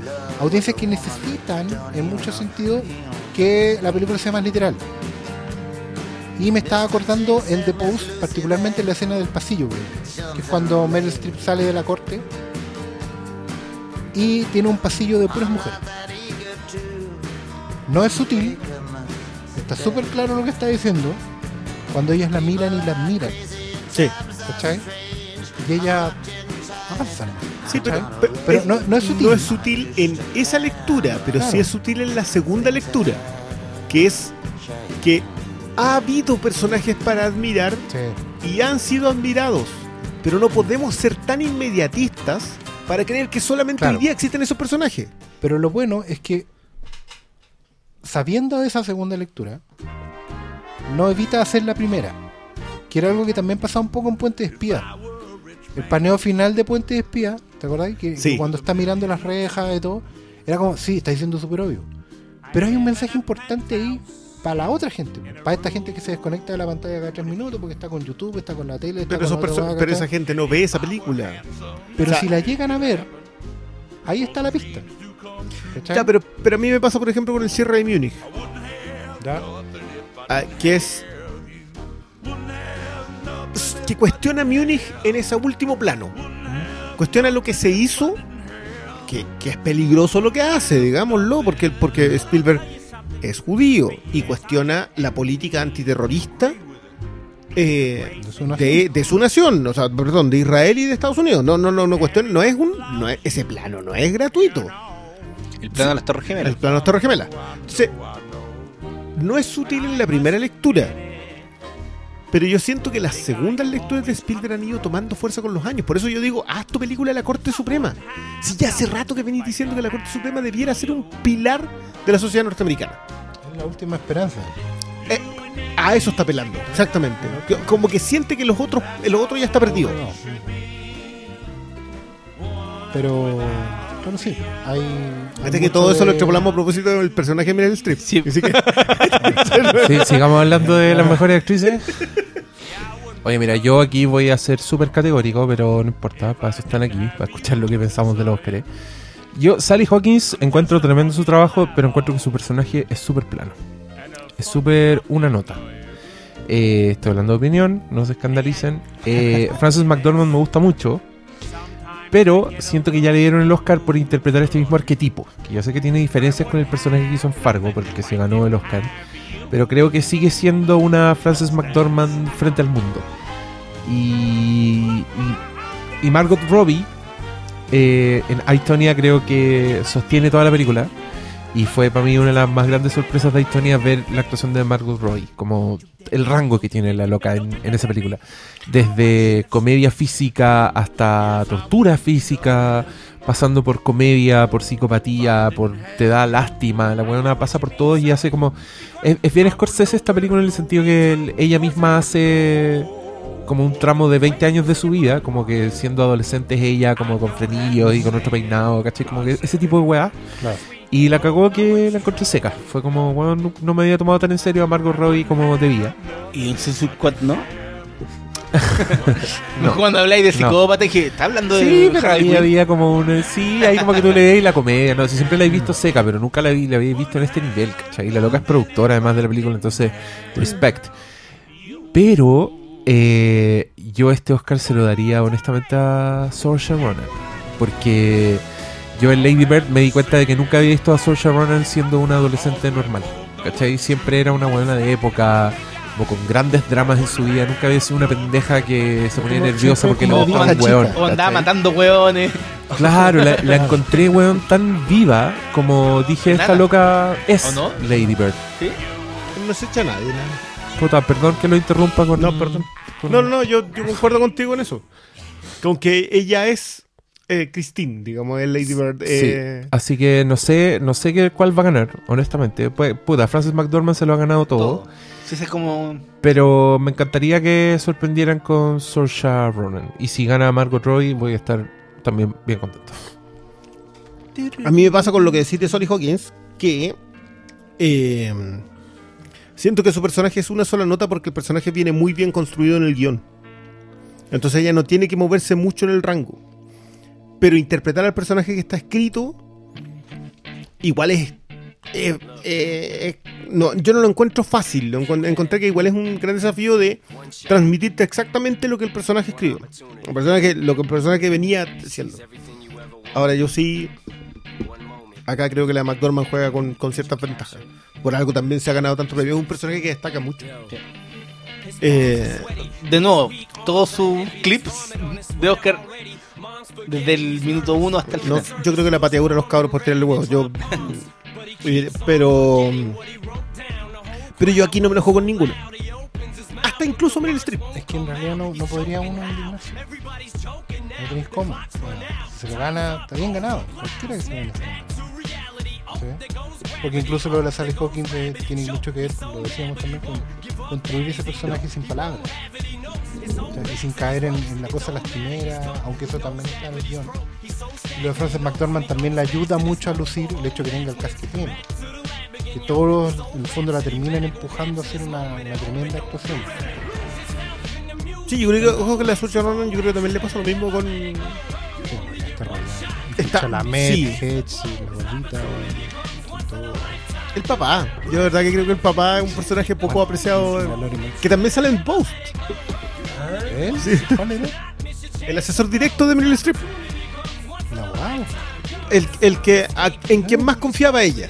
Sí, porque el, el que, el que siempre busca lo mejor para ella, aunque eso implique darse vuelta la chaqueta. es maravilloso. El, y de hecho el que al final dice, bueno, ella ya habló nomás. Ya corta el punto. lado. Se fue. Él es el papá de, de Lady es que la barba igual te juega como en contra. Sí. ¡Woohoo! Al fin, vamos. Y señoras y señores, hemos llegado a territorio virgen. Hemos llegado, esto no Porque habíamos todo, hablado. todo lo ante- anterior lo habíamos hablado. Espero que nos haya notado, hicimos el mejor esfuerzo. Sí, tratamos de verdad. Yo sabía que Diego estaba agotado, pero hoy- Por lo ahora menos volvió, La volvió. del pico. La información es valiosa, sí. Pero no importa, la información. Mejor director. Vamos a volver sobre las preguntas. Vamos a hacer un par de, de las que ya repasamos, algunas. Es que vi muchas preguntas y eran preguntas de las que hablamos igual, entonces no los nombramos nomás, los sentimos cabros. Igual al final del podcast voy a poner el audio del, del Instagram Live que hicimos, para que escuchen por lo menos un pedacito de la versión or- original, de la toma 1. Eh, y ahí contestamos preguntas e interactuamos, así que no se ofendan si no los nombramos. Pero hemos contestado muchas, hemos hablado de a fondo de Y varias también cosas. yo creo que lo hemos repasado en la misma conversación de las películas. Entonces, Sí, ya, mejor director. Parta alguien más leyendo que no quiera leer ese. Christopher Nolan, Dunkirk. El Dunkerque. Jordan Mami, Peele. llegó tu Nolan con el Dunkerque. Dunkerque. Sacúdelo. Mami, llegó tu Nolan con el Dunkerque. Menéalo. Jordan Peele, Get Out. Greta Gerwig, Lady Bird. Paul Dios. Thomas Anderson. Dios. Phantom Thread. Guillermo del Toro. The Shape of Water. Ya, acá yo. Mira, la pelea, según los especialistas, está entre Jordan Peele y Guillermo el Toro. Nah. ¿en Exacto, serio? exacto. Estos dos se, se- se- supuestamente se dirían guion. Uno sería guion y el otro sería director. Oye, acá hay un solo norteamericano. ¿Dos? Ah, bueno. Sí. Bueno, Christopher Nolan es más. No, Jordan Peele también. Y Jordan Peele. ¿De qué estás hablando? No, no. Es la hora, weón, es la hora, es la hora, las es la dos de la mañana, ya habíamos llegado hasta aquí. No, pero... Hay solo uno que no es gringo. No, dos. No, pues Christopher Nolan es británico. Christopher Nolan es gringo, weón. Vive en Inglaterra. Pero sí es súper gringo. Es inglés falso. No, es inglés porque es inglés Ya. perfecto. ¿Quién? Pero es que aquí, está- aquí no, yo creo que no hay favorito. O sea, puta, sí, Guillermo del Toro, pero es porque la película que tiene más nominada y toda la weá. Pero sería todo. Pero, mira, a mí, yo sacaría a Nolan porque tengo muchos reparos con Dunkirk. Eh, Jordan Peele también lo sacaría porque creo que si se gana algo se va a ganar guion.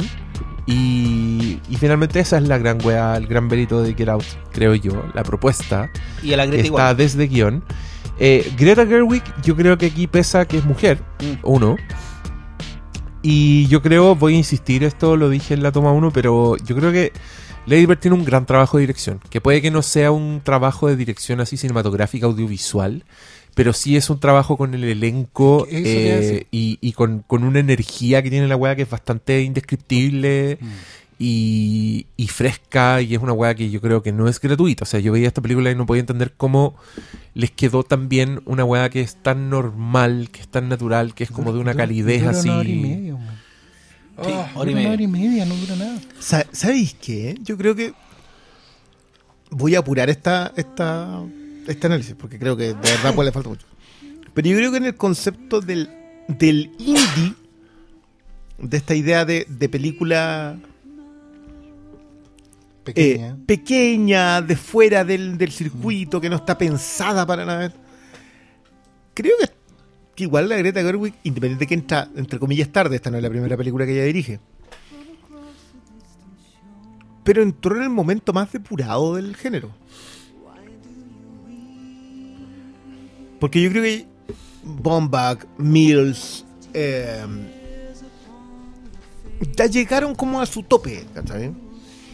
Y creo que y creo que Gerwig entró en el momento en donde ya están todos entregando el 100% y ella entró en el pie preciso.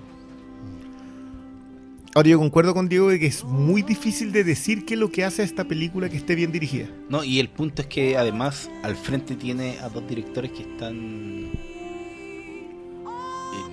un nivel eh, super, no, como es Superlativo. superlativo. Porque obviamente eh, eh, La forma del agua es la película más Guillermo el Toro de las películas Guillermo del Torísticas de la historia. Y también depurada. O sea, Sí, esto, es lo que él ha dicho. Son El del 25 Toro. años de trabajo para esto. Y, el, lo que es El Hilo Fantasma, eh, eh, yo creo que el trabajo más impresionante de los, de los cinco nominados, el que se lo merece es Paul Thomas Anderson. Esto desde sí, el- sí es desde algo. el trabajo de, de sonido, hay en, en la película hay un juego, hay, hay un tema con el sonido cuando están tomando desayuno, y tú de a poco te, te das cuenta de las cosas que te, que te dirige Anderson, hacia dónde te lleva con el relato, y después cuando avanza la película, mucho rato, media hora, ponte tú, y tú te das cuenta de las cosas que te mostró antes, la está eh, recuperando de nuevo, la weá es... Es como, oh, esta película se cuenta sola y no, pues está todo el trabajo de, de Paul Thomas Anderson detrás. Yo creo que yo esto fue lo primero que pensé mientras ve- mientras veía el hilo fantasma que esto era una película de Paul, Paul Thomas Anderson de donde la agarrara ahí. Eh, desde la forma en que coloca los planos para que los actores se lu- no, no se luzcan, sino que yo necesito que la gente vea Este es mi lienzo. este, claro, vea esta imagen que yo quiero desde tus ojos, desde tu, la reacción en tu cara, que es algo que Y no solo eso, lo hacía, lo hacía yo Magnolia, los- Sí. claro. Y escuche lo que yo quiero. Desde, y- que- desde qué sonido colocas, desde qué imagen ve ese personaje, desde la dedicación por pequeños puntos, el tema de la artesanía, la idea del, de que te haga fascinante la costura. y el trabajo con los actores. Pero nada de eso importa cuando tú te das cuenta que la historia que en realidad está contando. eh, Le hemos tirado flores, en mi, en mi caso en particular, yo de verdad que admiro mucho el trabajo que hace Guillermo el Toro con respecto a los códigos cinematográficos que él admira. Recoge los códigos que él admira, recoge ese lenguaje y construye una película con eso. Creo que eh, Paul Thomas Anderson hace lo mismo, pero los códigos a los que él aspira son mucho más grandes. Y se apropia más de esos códigos. Y claro, la referencia acá con Rebeca no es gratuita. Eh, ese estilo tan David Lean íntimo que tiene en un punto eh, con el diálogo en el ping-pong duro. No, no, es, no es de este ping-pong gracioso que hace Notting Hill, que hace Roger Mitchell, que hace Richard Curtis. No, es, es, es de ese. de ese. de esa visión más seca del, del británico. Que yo entiendo por qué lo ambienta ahí también. Y también de, de rescatar, no sé, por la, la perfección del encuadre. De, de- nuevamente se, se nota que el buen es fan de Kubrick y se nota. en- Sí. Se notó en Pedro Sangriento, obviamente, con la escena final, pero acá en los detalles chicos también. Y la- hasta también como filma, yo les decía que nota- sentía que la escena de los autos era como, oh, está rescatando un poquito de la naranja mecánica. Es que caché los referentes que acaban Entonces- de nombrar. Es que, es que a eso es lo que me, yo refiero. de que- que- Del que- Toro tiene referente chico. Claro. Del Toro tiene referente para Newton. Sí, Entre comillas chico, no, para mí Newton es un gigante, pero me refiero a, a- a lo que a lo que busco. sí. Eh, los referentes de Paul Thomas son, son- yo no entendí esta nominación. Yo para mí El Hilo Fantasma no me parecía la película que hubiese destacado tanto como para que estuviesen vi la película y esta nominación es más que válida. Entiendo que hay otros por ahí que cuestionaría por la sacada de McDonald's. ¿Ya? No, no, no voy a ser eh, mentiroso en eso. No, no va a nombrar a Nolan por... Y ya. No, a Nolan, ¿sabéis qué? Después de haber visto todas las películas, yo creo que Nolan es el que no debería estar aquí. Acá debería estar McDonald's. No, y sobre todo por lo que ha hecho el propio Nolan antes. Y por lo que aspira, y porque esta película es demasiado cerebral, y porque le falta, y porque narrativamente no tiene los méritos que tienen estas otras en sus distintas áreas. Yo sé que cuestionan lo de Jordan Peele, porque en realidad, porque el personaje humorístico les hace- se les hace difícil a todos. No, y por cómo maneja, el- yo creo que también por cómo maneja el, el lenguaje.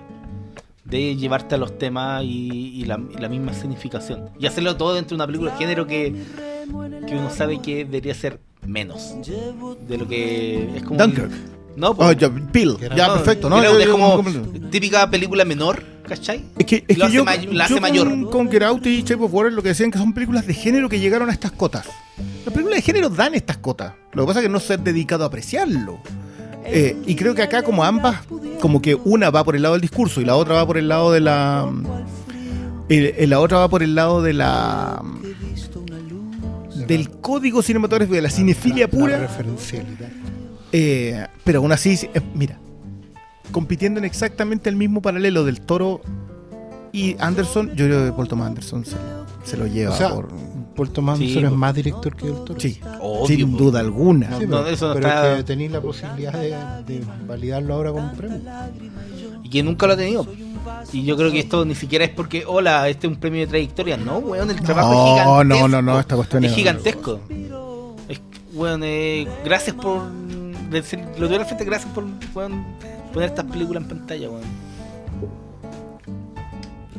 Cuesta. De- pero también, o sea, de la- la misma forma que nos costaba defender la forma del agua, que llega un momento en donde te agota, porque andan defendiendo ante gente tan mal agradecida, digo.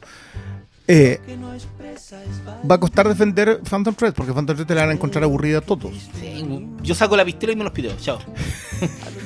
no viváis más. Muy NRA de tu parte. Sí, weón, te van a andar weyando, weón. Eh, Cosas que no. Pero va a pasar, o sea, y, y creo que por eso también la, la crítica ha sido tan. Se, se le, se le atraviesa al otro. Se le atraviesa que, que McDonald's tenga la, la cantidad de nominaciones y, y consideraciones que tiene. Y se le atraviesa que Del Toro tenga lo otro. O sea, porque una es una película de género y la otra es una película que te conflictúa en un discurso. En cambio, Phantom Thread se deshace de todo eso porque se va a Inglaterra. Y no. O sea, en, do- en donde no hay necesidad de andar predicando ninguna cosa porque son ingleses. ¿cachai? No le importa el resto del mundo. No, no. Pero igual es que esa agua tiene tanta sustancia en, en retratarte esta relación enferma que weón, Pero es, es tan enferma. puta, pero, eh, a ver, te logra, a ver, como yo lo entendí fue este loco estaba en un ciclo con sus relaciones que las tenía un rato las cortaba y se encontró con esta otra relación que le cambió el, el, el canon y Perdón, ex- yo creo que las personas, esto mira, puedo estar completamente equivocado y que me pueden hacer toda, más bolsa que opinando sobre Star Wars. Eh, buscan a alguien para que sea lo que tú quieres que es. Y hay otras personas que se encuentran con alguien y que están dispuestos a hacer el esfuerzo de llevarlos a donde quieren que sean, pero dejarlos ser. No sé si me explico bien con eso. Lo que yo creo que hace Alma es decirle al personaje, yo te quiero cuando, es, cuando eres mío, pero puedo dejarte ser tú. Pero cuando eres demasiado tú, te voy a volver a llegar, llevar a que seas mío. Eso no es enfermizo, per se. Es enfermizo si eres infeliz. Pero ninguno de los dos personajes es infeliz. La última segunda. Sí, pero tiene como el factor Oye, yo de- quiero frenarlos porque vamos a hacer un podcast entero de esta Sí, película. entonces, y ahora estamos hablando de director, pero yo estoy de acuerdo. Yo creo que Paul Thomas Anderson es el ganador en mi corazón. Eh, y voy a estar muy feliz si se en gana el mi- No sé si se lo va a ganar, pero, pero sí. No, yo, yo aquí, yo aquí estaría contrariado si se lo lleva uno. Aquí hay uno que a mí me contrariaría mucho. Sí, a mí no. Es el mismo, ¿no? Sí, pues, independiente que yo te- sí opine que el tipo es muy influyente, y etcétera, etcétera, creo que Nolan no debería estar nominado. Oye, yo ahora vamos a entrar a hablar de mejor película, pero vamos a hacer una pausa porque le quiero mostrar esto al Bruno.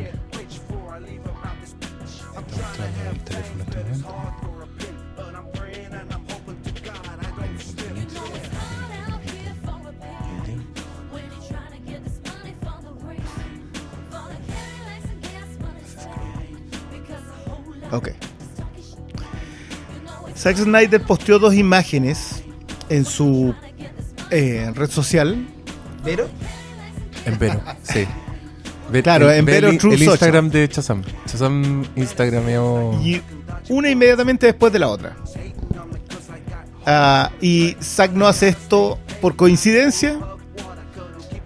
Así que esta es su Superman, dice. Y dice. y dice la frase. Dice la frase que yo considero uno de los momentos más emotivos de Justice League. Y que no está en Justice League, que es tomar eso como un sí.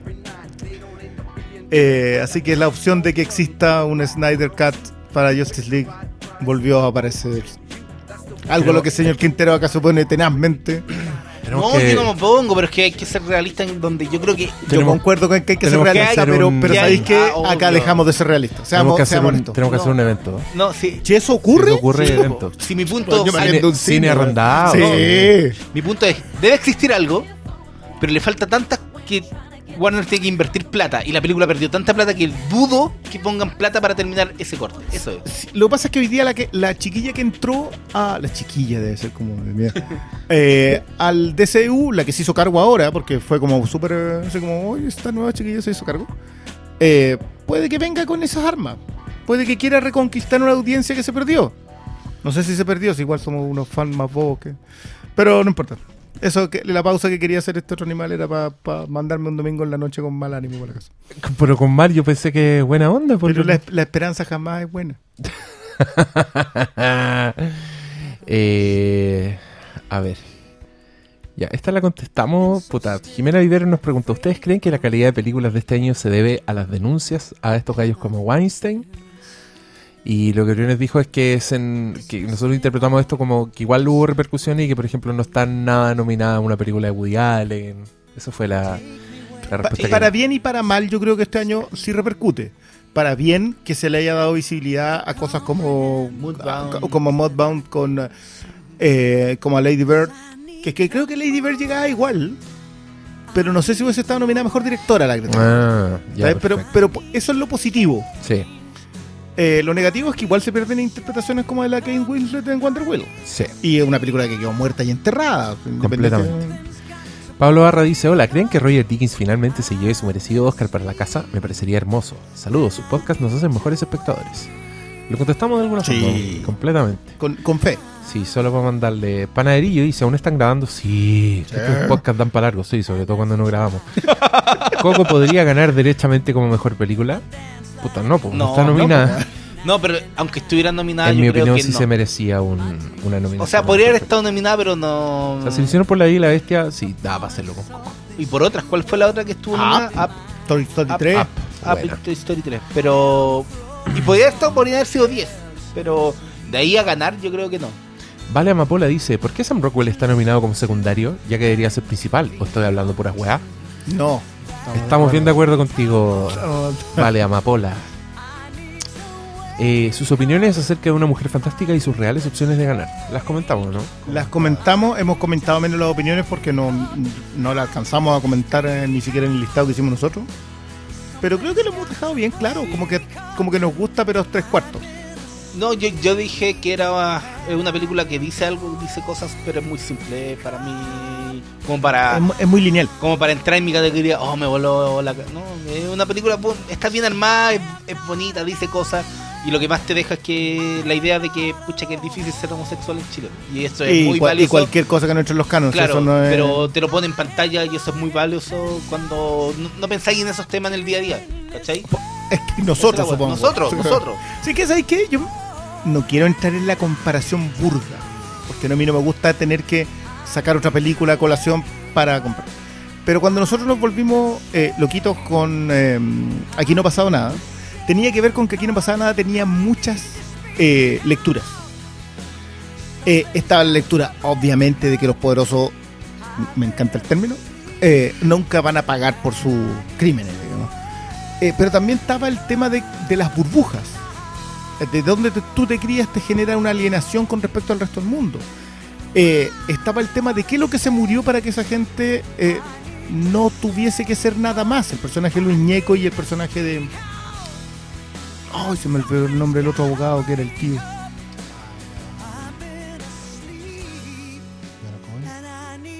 Ah, No me acuerdo, pero el, el- el que, el que hablaba con el graffiti de fondo. Entonces, Fernández Almendra tenía montones de cosas que estaba contando en una sola película y que le quedaba muy bien contada. Eh, y yo siento que Lelio tiene una sola cosa que contar acá. mm, Eh, Massa y Lelio tienen una sola cosa que contar. Y justo con quién la cuentan, se lleva lo que estabas contando. Entonces, la, a mí me gustó mucho, yo la coloqué en mi mis películas del año, pero sí sé cuáles son las falencias que tiene. No, estoy súper consciente de eso y creo que todos también deberían serlo. Igual creo que es una de las películas, de las mejores películas chilenas del año. No, no sé tampoco qué tanto más hay este año. Eh, José Ugalde pregunta, ¿qué categoría agregarían? Categoría, yo siempre he creído que deberían agregar mejor doble acción. Que es una weá que nunca reconocen y hay películas que se... Como una de las categorías técnicas. Sí, o sea, no sé si, es que no sé si es, como- es técnico o es actoral. ¿Cachai? Porque son parte de la actuación. Pero, pero el problema es que ahí no, no podéis meter todas las películas, solamente van a entrar las películas de acción. Pero hay películas dramas que de repente igual tienen doble de acción. po. Pero Phantom Thread, ¿qué? ¿El mejor doble de dedos con los dedos con callo? ¿Qué? Pero ¿y por qué tiene que Eso fue un trasplante ya. por qué lo- tiene que- sí, po, pero por qué tiene que estar todas las películas nominadas en todas las categorías?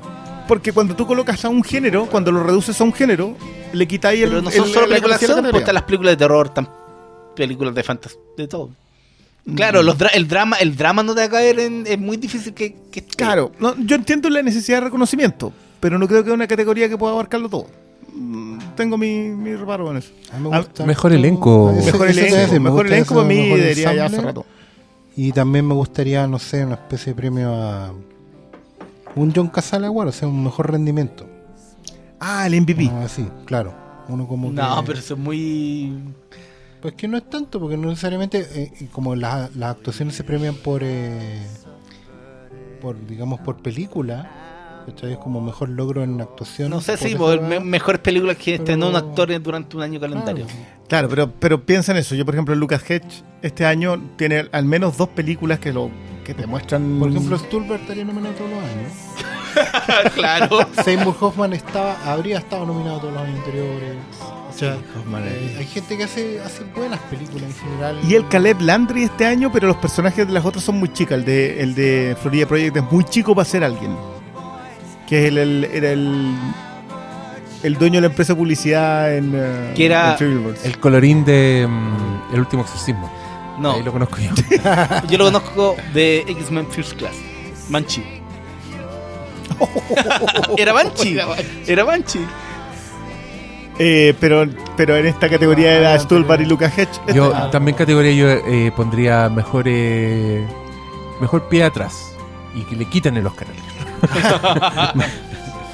Tuvo este año se lo, quitamos, se lo quitamos a Iñárritu y se lo dábamos a George Miller. Mira, o sea, puta, igual me cargan los globos de oro, pero creo que una cosa que también le da una diferenciación es lo de los premios de comedia, porque siempre las comedias van a estar eh, a, la, a la sombra del drama. Comedias Y- como The Martian y Get Out. Obvio. Ya, pero, pero por ejemplo, este año acá reconocí hasta Ah, Lady Bird, y, y Big Sick nomás.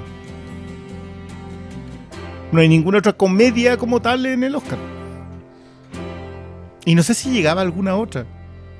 No, en otro año. quizás Mira, con en, esta categoría mira, existiría. Eso no, en otros años quizás habrían metido al, al, al, al- a la película de Wolverine. Que- Cantante. es que quizás el- Wolverine el- danzarín, el- cantante. El, gran, el gran argumento como a favor de tener una categoría de comedia es que eventualmente, eventualmente, la gente podría esforzarse más cuando hace comedia. ¿Cachai? En volver a, a- a ti- a revisar cosas como las de Billy Wilder, ¿cachai? En, en- en hacer cosas como no, la de no comparemos esa Stanley comedia con la Donen, comedia de weón. hoy. No, No. por eso mismo. ¿Cachai? Que el género se ha ido evolucionando una weá amorfa. Ya, entiendo el Y punto. que quizás le falta eso, porque se entiende que el cine serio, el que gastáis recursos, el que en, la- en el que actuáis bien, Mm. es el drama. ¿cachai? ¿Cuál será la última actuación de comedia pura que hemos visto así nominada? Eh, Robert Downey Jr. en Tropic Thunder. Al Oscar. Estuvo nominado al Oscar. Mejor serio? Sí, secundario, mejor secundario. Nah. Kirk, ¿cómo se llama? Kirk. Algo, Kirk no sé cuánto era el nombre del personaje, pero estuvo Bueno, nominado. la Melissa McCarthy estuvo nominada por Bridesmaids. Ah, también ahí tenía. Ahí y, tenés. y súper merecido. Sí. Pero sí, Robert Downey Jr., la última actuación que hizo, porque la otra no actúa. No, pues Robert Downey Jr. Pero incluso pues, hasta, hasta las, las mainstream adaptaciones de cómics, weas, podrían esforzarse un poquito para entrar. O sea, Hay algunas cuando- que entran cuando- nominadas a Claro, mejor. Sería- pero dicen, igual sería no, bueno, no, ahí tendréis el pero- premio a Marvel. Ralph, Ma- Ralph Marvel. Fiennes estaba mejor actor por Budapest Hotel. Sí. No sé, había alguna, pero. Esa weá es full comedy. Sí, Sí. esa, sí. Ay, qué buena esa weá.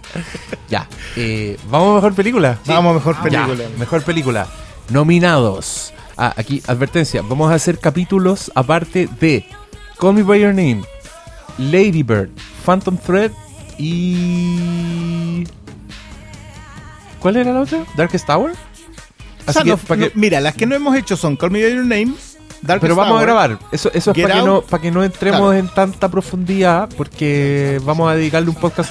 O para que ustedes también nos digan, pucha, pero no hablaron nada de eso. Igual hicimos, hicimos tres de las nueve. Hicimos tres ya. Hicimos Dunkirk, O sea, van a ser seis. Hicimos The Post y Shape of... No, y The Post un poco, weón. Get Out y ustedes hablaron de. Sí, pero necesitamos, el Oscar necesita algo de post. No, pero. Tiene Ya, que sí, sacarse. dale, dale, dale. No, pero van a hacer dos capítulos de tres películas de más. También podríamos hacer eso. Porque igual vamos a hablar poco de, de Darkest Tower. Esa no vamos a hablar Pero, por mucho. ejemplo, nos va a faltar ahí Tony. Ahí no está. pues. Es que no está nominado, pues. Pero no está nominado no por está película. nominado, tiene- Ah, pero vamos a hablar de Aitonia, sí, sí, sí. Sí, yo tiene quiero hablar de Aitonia. actriz. Además, que Y, igual se y- estrena acá. y se va a estrenar en el cine, así que tienen que aprovechar. Nosotros pensamos que no se estrenaba, pero sí se estrena. Bueno, ahí- Ya, pues, Call Me By Your Name. ¿Qué les pareció? ¿Debería estar nominada? ¿Creen que gane? ¿Sabéis que yo creo que esta no está aquí por cuota? Yo tampoco. Yo de verdad creo que es una muy buena película. Está muy bien manejado el, los tiempos de, De cada de personaje. cada personaje. Cómo Sí. va. Yo al, princi- al principio sentía que el, el personaje Chamalet, eh, Elio, era un pelmazo.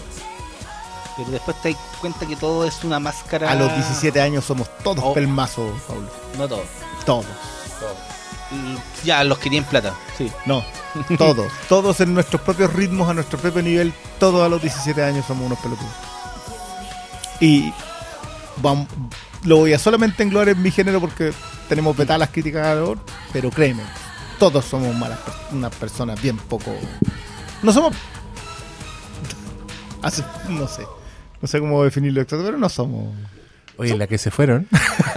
Call Me By Your Name. Mira, Call By Your Name para mí es una tremenda película. eh, que te habla del. puta, del, del primer amor, en el fondo. Eh, yo eh, comparto con Briones, creo que no está aquí por cuota, porque esta es una película básicamente una historia de amor en que el conflicto es el amor mismo. No es una weá de weones que los discriminan por ser gay, no son weones que andan escondidos porque sea un amor prohibido, ¿cachai? Son unos weones privilegiados en un ambiente el más idílico que exista. Entonces, para mí la weá es como amor puro, es como recordarte amores de verano, mostrarte como cuando nace ese sentimiento por primera vez, sentir una weá como grandes como grandes temas, como grandes estados, si queréis, eh, actuado y puesto en escena de manera magistral. Y la weá, como sentía que estaba viendo una, una película sin conflicto, una película donde las weas pasan, ¿cachai? Donde tú estás siendo testigo de una weá que no es una película, que no, que no es ficción, ¿cachai? Como así lo sentí yo, como no, no, no, lo que tú pensáis que pasaría en otra película acá no pasa. Como personajes se aceptan, personajes son felices, personajes reciben orientación, era como hermoso. Yo decía como, bueno, esta película está evadiendo todos los lugares comunes de la historia de amores, pero sin embargo está haciendo una historia de amor de la puta madre, ¿cachai? Em, yo te amé bastante Call Me By Your Name, pero no sé si a ganar mejor película. Eh, No. ¿Hablamos así película por película o hablamos en general de No todo? hablemos, Porque- es que hay algunas películas que ya hemos hablado y vamos a hablar menos. Así que, Sí, ¿cachai? Yo creo que si pudiéramos Yo, eliminar lo que hablamos de yo Colmy la encontré evidentemente muy, muy hermosa, muy bonita. Pero ya a un nivel más personal eh, no logro que me entusiasme. ¿cachai? Pueden ser muchas cosas. Yo, yo creo que no trata de hacer eso, lamentablemente. Mm, Creo Sí. que, creo que es algo a lo que pudo aspirar en un punto. mm. No, hay, hay un tema que, que- que creo que tiene también mucho que ver con mi aproximación. O sea, eso no, no lo, no lo quiero descartar. Eh, justamente lo que decís tú de que no hay conflicto. ¿cachai? Entonces era como. O sea, sí sé cómo va a tener- más o menos como para dónde iba la cosa. En realidad no iba a ningún lado, si sea que era ahí. ¿no? Pero si hay conflicto. Pero. No, yo creo que no. Yo creo que no, sí. Pero es que, es que, es que es- sí, pero es como el conflicto es- in- interno del, del Sí, pero, De pero nuevo, una- pero a es esa edad no tenéis conflicto interno. Es Si igual vaya, vaya, vaya a Y ser lo adulto otro, en y lo otro el punto. tema también de que, de que todos son muy privilegiados y, y todo muy, muy hermoso, ¿cachai? Pero eso no quiere decir porque Ojo que eso es más esta es una máxima, esto es una máxima de, de este programa y de este panelista, digamos que, que no me guste, no quiere decir que sea malo. Ah. Ya, Bueno, yo tengo un problema con que es discursiva. Siento, siento que hierra el último, la última puntada en el discurso. que claro, que, que era una cuestión que hablamos hace un rato con, con- con el cine chileno y, y- y- y la escuela que habían aceptado, digamos que transmitir la emoción del mensaje sin decir el mensaje. No, esta no, esta sí lo dice. Es que está todo en la, en la- en la escena del papá con el. Sí, en el, en el- eso. Es que, el- que siento que matan las sutilezas de esto. Incluso creo que inclu- el discurso que es bellísimo, eh, que es muy sutil, porque nunca te dice ninguna de las expresiones exactas que tú podrías englobar. Podría ser un consejo de cualquier tipo. Sigue siendo un muy bello consejo. Eh, pero para mí era ahí. A- adoro la última secuencia. Adoro la, secuencia del, de Chalamet frente a la chimenea. Porque, porque también concuerdo con que todo el conflicto, ese conflicto que uno le da tanta importancia cuando tiene 17 años, eh, y, que, y que uno más viejo dice, "Si supiera todas las que te verían después. Pero siento que esa secuencia no, no, no, me, no me termina por aportar. Es hermosa. Por eso lo hablaremos en extenso. Claro. sí. En el próximo. Eh, Para dar que sabor. puta, es que yo emparentaría, sí, yo sé que está en un orden, pero yo emparentaría el tiro Call Me By Your Name con Lady Bird, porque para mí eran lo mismo. Eran la retrato de una adolescencia, una, una adolescencia hiper privilegiada y, e idílica, y la otra una weá más real, más cercana, eh, También más lineal. con pero- personajes más con personajes más fallidos como con más problemas ¿cachai? como con un mundo más hostil encima pero con las mismas preocupaciones finalmente la misma búsqueda de identidad y Coming of Age, ambas. Coming of Age ambas con un actor que se intersecta el protagonista Me By Your Name es un personaje secundario en Lady Bird un personaje muy gracioso Y es una película que me hizo reír mucho y que me hizo, no sé, la encontré un poco un milagro de película. Yo nunca pensé que iba a ser como era. Yo Es que- ese afiche con esas letras religiosas y bueno, la misma Saoirse Ronan, que siempre es una, una joven atribulada por cosas bastante grandes. Eh, me encantó que fuera una joven atribulada por cosas pequeñas, pero que a veces son enormes, ¿cachai? Que Pero yo creo que eso mismo, lo- las cosas pequeñas que son enormes, las hacen tan entrañable a la película. Y eso ¿Qué te pasaron? po? Probablemente alguien privilegiado esté viendo con Miguel Your Name, alguien privilegiado que toca piano, que sabe leer música, que, que puede leer todos los libros y se va de vacaciones a Italia, también se identifica con los otros. Lo que pasa es que Sí, po. ninguno de nosotros nomás, Claro. ¿cachai? Pero, pero a mí me pasa una cuestión con Lady Bird que de verdad que sentía que cada pieza que yo veía ahí era una pieza que que me era cercana y a la vez estaba demasiado bien puesta en donde estaba. Eh, pero para mí el- el- este año es el año de los mami issues. Eh, que no lo son. Sí, O sea, porque, porque son- claro. Ese, ese.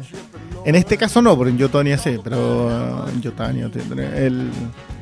Bueno, Phantom Thread también tiene mami issues, pero. Pero son de otra dimensión. Sí. Eh, Mami issues de otra dimensión, literalmente. Sí. Pero. Nada, a mí me encanta que sea cor- corta, que los personajes te gusten, que te caigan bien, incluso aquellos que debieran caerte mal.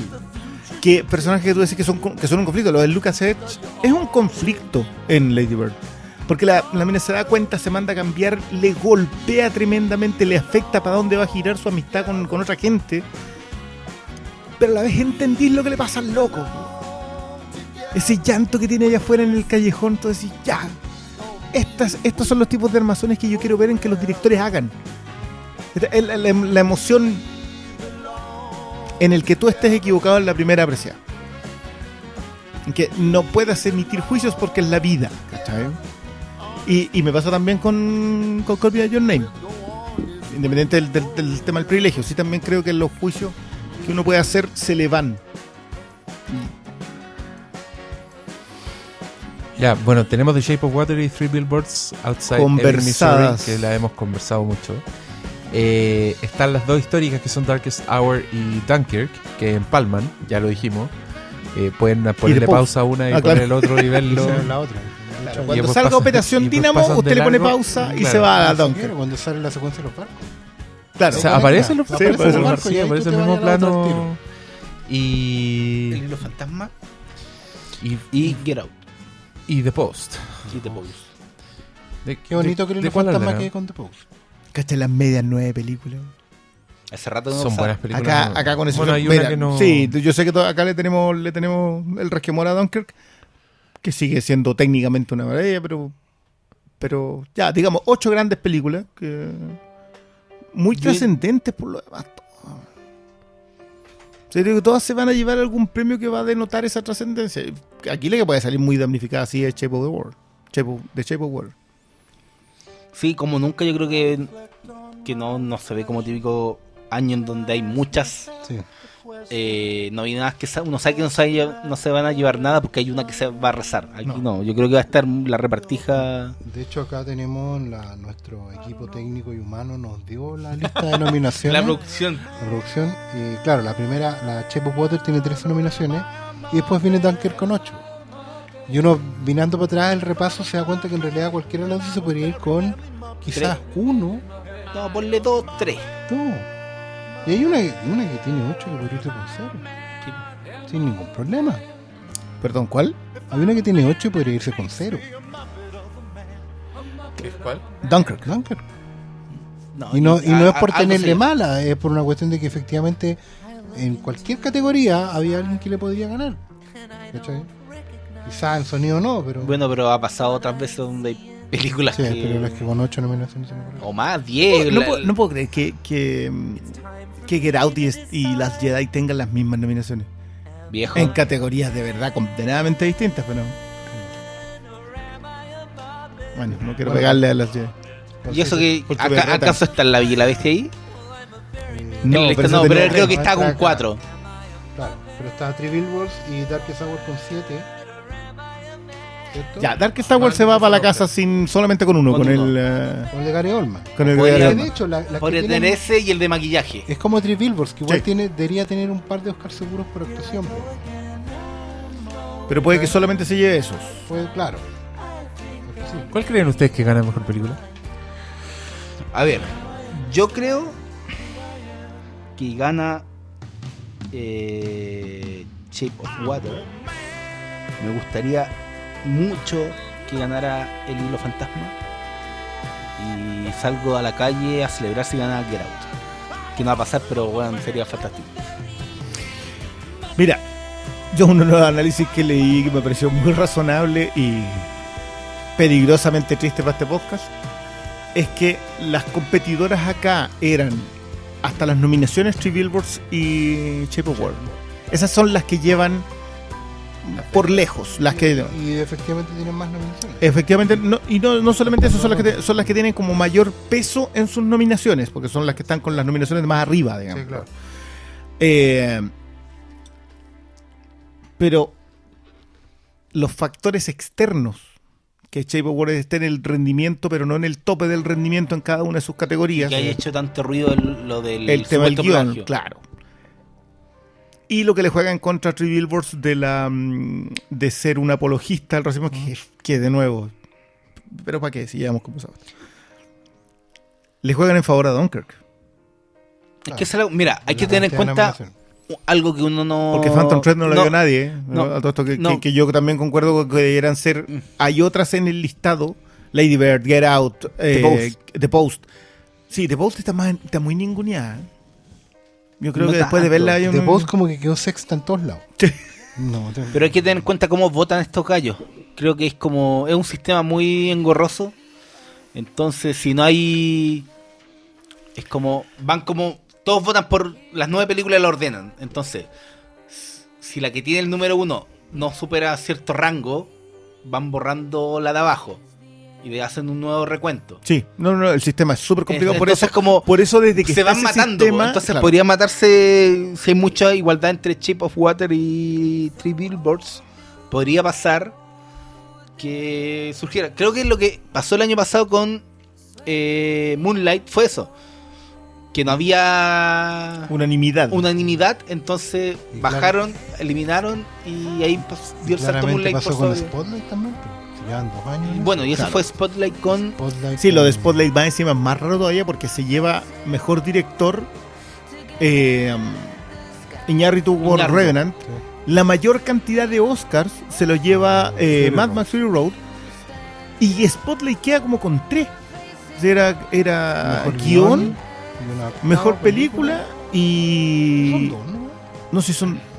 No sé, había un tercero, pero... era Pero un ese es el tercero- punto, po. Como se van matando entre sí. No sé, creo que desde que está esta nueva regla, el nuevo sistema de votación, no ha coincidido director con película. Sí.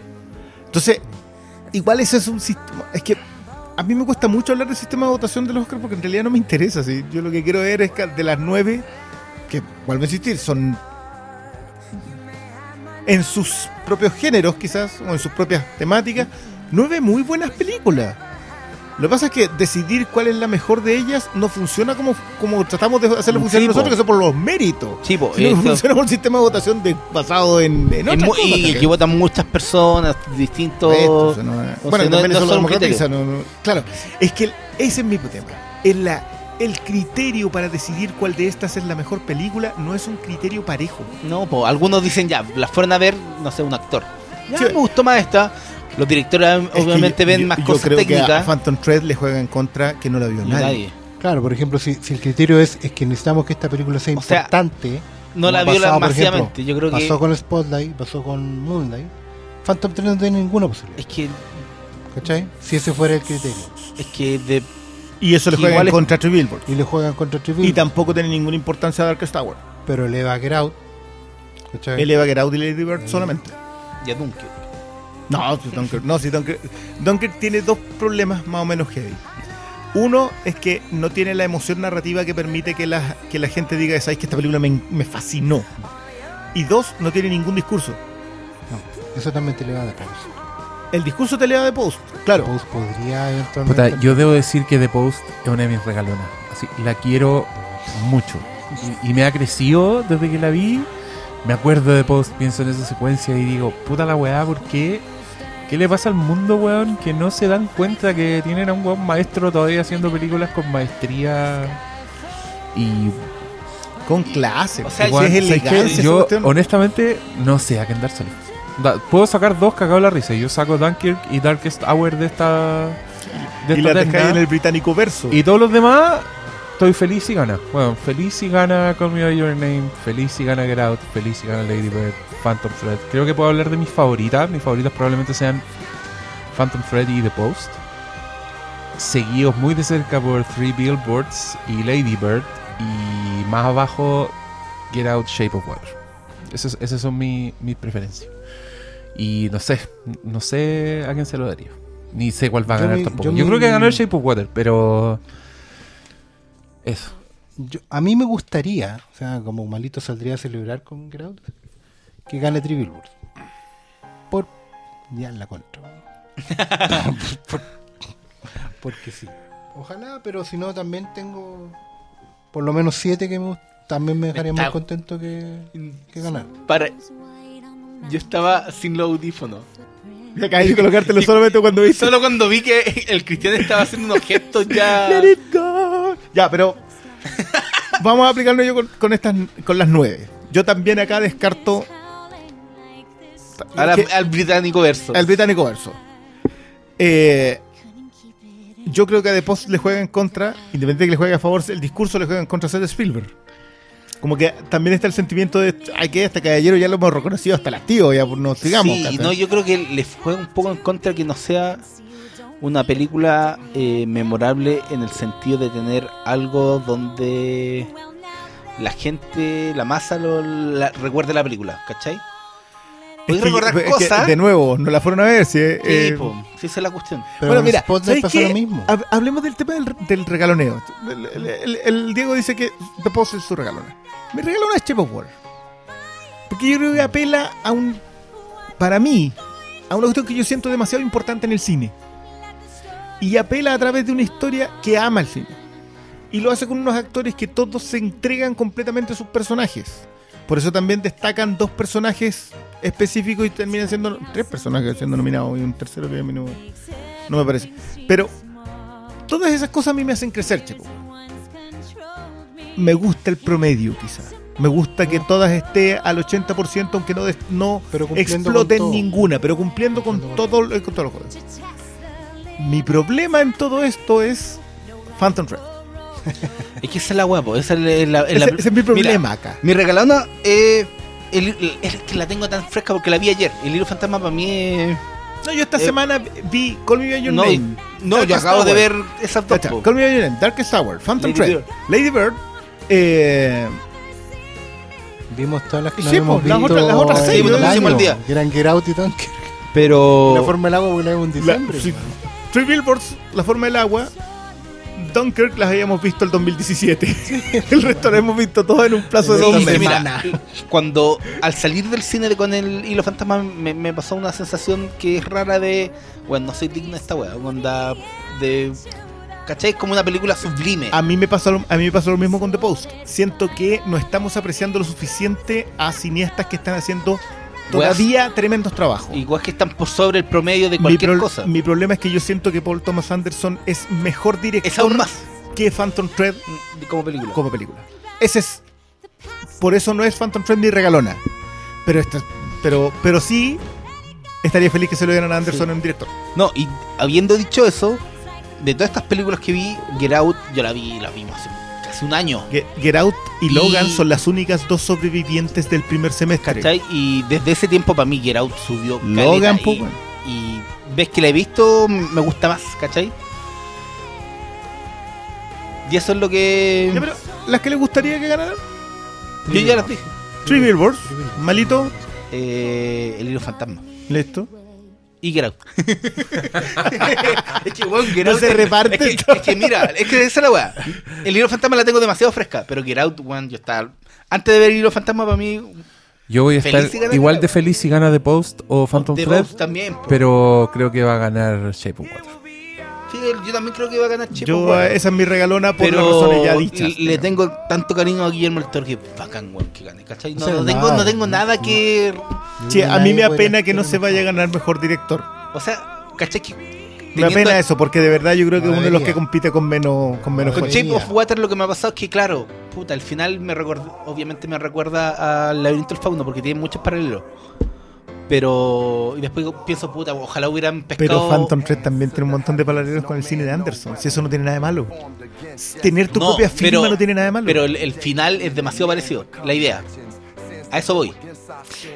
Yo- tiene, tiene algo, tiene. Es que no, hay cosas que son. No, en realidad ninguna de las dos están ambiguas. Esto lo, hemos, Pero- lo, hemos, lo hemos cavilado harto. Así que no- Pero claro, po, como que la pelea con Chip Water, puta, pero igual me gusta más el, el espinazo del diablo, ¿cachai? Eso es, pero yo la pasé súper bien con esa película. Por eso digo, Diego, es que este que- ¿alguna es otra fácil. pregunta que quieras? No, no es fácil tener una esto. regalona en este caso. No, no es como otro este año. podcast Estamos de bien. cuatro horas, weón. Volvemos mañana. Sí, mañana con la rifa. Estén atentos al Instagram Live que va a ser tipo 20, 30, 21. Oye, Y luego hablaremos de Call Me By Your Name y Lady Bird. la rifa sortea el invitado. La, la rifa, yo no sé si me llevo cosas ahora, tú te las vas a llevar todas mañana. No, yo me llevo todo mañana. Perfecto. Confía, eh, gracias a la misma Reflimcast, implementamos equipos ya a Flimcast Enterprises y tenemos una yegua para cargar weá Maravilloso. y será usada mañana. Mañana lunes grabamos desde las ocho y media. ¿te pasa? Yo voy a llegar antes para que hagamos los paquetitos. Ya, listo. Yo la hago barra de donde esté. Muy bien. Ya, po. Donde, donde esté Y malito va a estar reposteado. Puede que, puede que tengamos una invitada para reemplazar a Malito, en- Sí, para no perder un micrófono. Ya. Mañana se graba Call Me By Your Name, Lady, Lady Bird. Bird. Ya. Y se rifa la rifa. Y se rifa la rifa. Por fin. Por fin sabremos uh, qué va a Uh. escoger ese, ese ganador. Matrix, vamos, Matrix. No metamos a nadie así que sí, porque ya ganó antes ni nada de eso. No, no, nada, ya. Si compró Si compró números, tiene tiene posibilidad. posibilidad. Sí, yo creo que tirémonos uno al agua, cosa que no hemos hecho porque le tengo mal a esa weá, pero ahora No, estar, no hagamos sí, eso. La gente se va muy, muy triste. Usémosla. Pero para el que para el que no gana es- es súper bacán. Que salga uno y le digan, no, al agua todavía tenéis posibilidad de ganar. Y los fantasmas. Y los fantasmas. Pero si vamos a hacer uno de Bueno, si vamos a hacer uno de Phantom. Solo que. No, y estoy haciéndole barra desde ya hasta el domingo. Ah, para no. que gane. Ah, sí, po. Ya, Y y, de que sería todo, ¿no? Sí. ¿Dejamos hasta aquí? Si no queréis tirar pala- preguntas. palabras al cierre, cabros. Eh, viene muy bueno el Oscar, yo creo que como a diferencia de otros años donde teníamos una favorita y chao, aquí yo creo que está la oferta ha estado bien cuantiosa y sustanciosa, a diferencia de otros años. El, el año pasado tuvimos León, weón, que esa mierda. ¿Eso fue el antepasado o el año pasado? El año pasado. El año pasado. Pero yo sí, yo vuelvo a insistir. Yo sé que hay una a la que le vamos a pegar más, pero yo creo que de todas las nominadas en todas las categorías, siempre hay alguna que como que descartáis. Pero es un año en que está muy bien, que no va, vamos a pasar mucha rabia en esta pasada. La que gane, vamos a decir, sí, está bien. Mira, sé que yo creo de la ya la rabia segura sería Es el resumen de este programa. no, está bien. no, pero si la rabia sería como si gana esa la canción de Greatest Showman. La de la mujer barbuda. Yo, no yo, yo igual creo que Arte Troya si no gana Coco. Recuérdame. Creo que es casi Sí. imposible que no gane no mejor película animada. animada. Pero ahí podría Arte Troya. Creo que es la única en donde. Que gane Ferdinand. Así como- Oh, No, vos, Vos, David, baby, vos- para que vaya a la Plaza Italia este weón. No. Ya. Ya. Felices Eso, vacaciones, doctor. Malo. Sí, que la pase muy bien, descanse. Descanse, remójese, haga todo lo que se hace, sí, sumerja la zanja por el mayor tiempo posible. Te deseo días soleados y relajo. Y todos los auditores se quedan con nosotros y atentos porque se viene el gran 200. Buenas noches. Who knows? I felt it from the first embrace I shared with you. that now our dreams may finally come true. City of stars, just one thing everybody wants.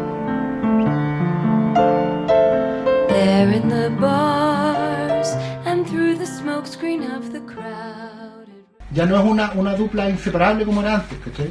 Que ganaba el mejor director, mejor película. Hoy día las películas, los Spotlight antes, los de Moonlight también, parecen ser declaraciones más generales de lo que queremos decir como industria.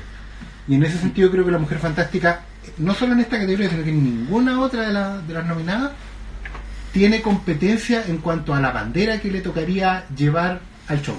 Ya. ¿cachai? Está eso, Mm. pero yo también creo que hay otro punto importante que es la publicidad. De las cinco nominadas, en los sitios eh, gringos que yo sigo, la mujer fantástica es la que tiene más presencia. Es la única que Entonces visto yo creo gringos, que, probablemente. que la campaña eh, puede, puede beneficiarla mucho. Entonces yo no creo que esté... Además que hay, hay un tema también que es como que eh, hay ciertas tendencias cinematográficas que se van como, no quiero decir poner de moda porque se van a malinterpretar, pero como que eh, están ahí Se en pantalla más vigentes. Pasó un tiempo con el cine, con el cine como de, de- de, digamos árabe, con el cine iraní, ¿cachai? Con- como que era, era, era, era el cine que no era el cine gringo de que les gustaba premiar mucho, ¿cachai?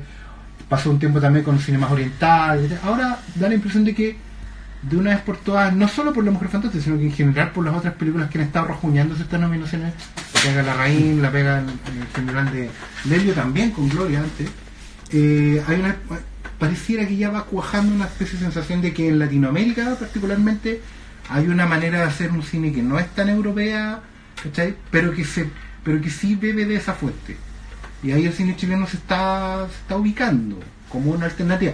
Yo no sé todavía si lo distinguen mucho del cine argentino, que el cine argentino igual se ha ido hollywoodizando en sus temas, no en su tratamiento. ha, ha tenido ¿Cachai? yo diría que después del el otro día estaba leyendo un libro que me prestó el Diego que se llama mm, que era sobre Laura y hablaba Ya. mm, y habla sobre un movimiento de cine argentino que se llama el nuevo cine argentino ¿sí? yo creo que ese diría que cae termina en el secreto de sus ojos y después de eso le ha costado volver a tomar el pie Sí. como que como que después de eso no, no, no ha habido otro nuevo, Te una nueva oleada te pegaste en el techo y estás y claro y todavía medio pero, pero fíjate que temáticamente como que no han cambiado mucho.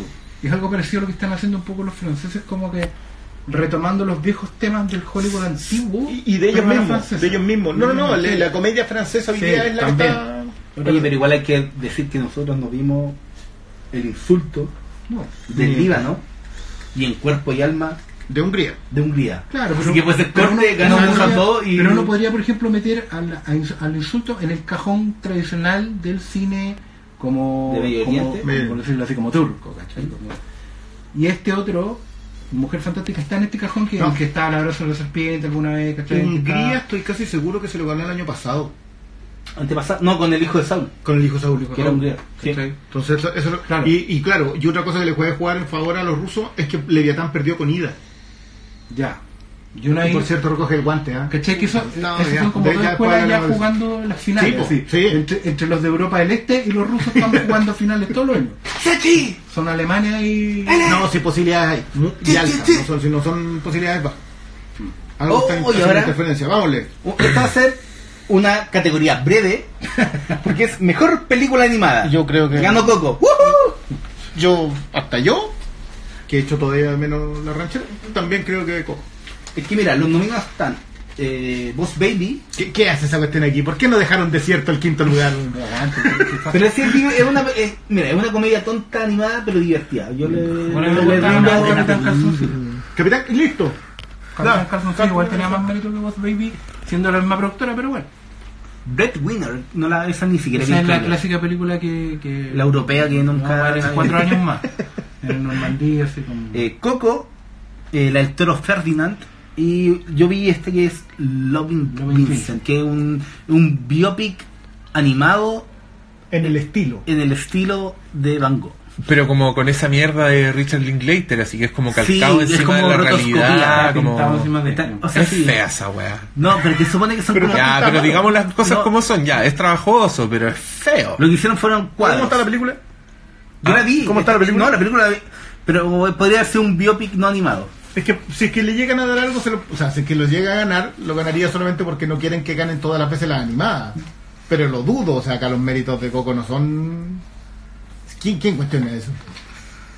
Lo Vincent no es una mala película, pero claro, podría haber sido no animada. Esta No, es, una, no. es una de las categorías así en 99,9.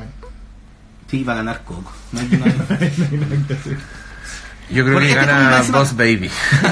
Sale. no la viste, se al tiro. Oye, pero la, ¿y la del oso Ferdinand? Era, No, del era buena. toro. Eso, Mira, el toro. ¿Era buena? Puta, yo vi Boss Baby y no es mala. Si es- si no Pero no es una buena película. Pero no es tan buena. Pero no es mala.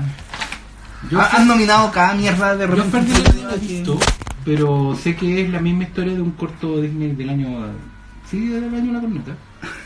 Eh, considerando el corto, no sé cómo pueden hacer un largo de eso. Y me da la impresión, y es raro porque como que todas las promociones y trailers de esta Ferdinand no es es como. Fox. Sí, es Fox. Lo que pasa es que esas historias deben ser como Ah, ya, si ya. están libres de derecho por siempre. Pero es como. Bueno, este es de- el Ferdinand es como el mismo equipo de Río, de la era del hielo, Así el mismo director, ¿cachai? Saldaña. Ese tipo tiene. Películas bien poco memorables, digámoslo. Sí, es que es el punto. Entonces, como que fe. No. Creo que una de las eras del hielo también es del. Son todas. Creo que todas de él, Creo que- ¿no? o sea, es que es como, es como parten dirigiendo las primeras, pues van dejando a los, a los del No, equipo. la era del hielo es de otro loco. De. ah, se me fue el nombre. Pero es que esos son como los que. Saldaña y otro más. Saldaña era el que hizo Río. Sí. Pero Hizo yo de el verdad que creo que esta conversación es inconducente. Se está. Sí, Coco, ya. Mejor efectos visuales. Vamos a Tenemos Blade Runner 2049, Guardianes de la Galaxia Volumen 2, Kong, Skull Island, Star Wars, Qué vergüenza esta weá. Esta weá es una vergüenza de podcast. War for the Planet of the. Ya, Oye, está el yo quiero, oye, yo quiero decir que estoy haciendo un Instagram Live. Entonces hay gente hablando cosas. Ya. Mucha gente dice que faltaron rancheras en Coco. Por supuesto. Es que bueno que haya tanta gente de Eh, acuerdo. Vamos a hacer un movimiento rancherístico. Faltaron rancheras, faltaron rancheras. Loving Vincent es hermosa, dice Marisa Zúñiga. Eh, Briones votando por Coco, aunque no cantaron la mochila azul. Sorpresa. Eso dice Yo- R. yo Bravo. nunca negué la calidad de Coco. Solamente he dicho las cosas que a mí me podrían haber pasado. ¿Qué, qué les pasa, chiquillos? Coco es la tremenda película, pero por la chucha, ni perdón ni olvido al corto culiado de Frozen. Ah, Doctor no- Droid, le ponís color, le ponís Y, y color. lo voy a ver después. ¿sí? ¿A quién quiero engañar? Eh, Blade Runner dice Darfabi. Ya, hablemos de las categorías. Pues está. Puta, hay, hay, hay cuatro que sobran y una que debería ganar. Es que sí. no, no, mira, Yo también hay- estoy de acuerdo con el señor Muñoz. no, yo creo que hay una que le da la pelea, Blade Runner. que es Blade Runner. No. Pero la ganadora sin duda debería ser Star Wars de la Jedi. no, el- la guerra del planeta Qué de los ordinario. Este No, quiere premiar esos caballos culiados. La guerra del planeta de los simios. ¡Ay, los caballos! Ay. anda a cagar. Eso era innecesario, Diego. ¿Por qué? ¿Para qué hay que mencionar los caballos? Ah, pero es que, es que, weón, War for the Planet of the Apes es una weá que no se puede creer, loco. Plano a plano, ¿de qué chucha me estáis hablando, weón? voy a repetir lo he dicho N veces a miles de personas. Cuando yo en un momento de esa película estaba al borde del asiento, angustiadísimo, porque podían matar unos niños delante mío. Y esos niños eran simios y no Digital. existían. ¡Wow!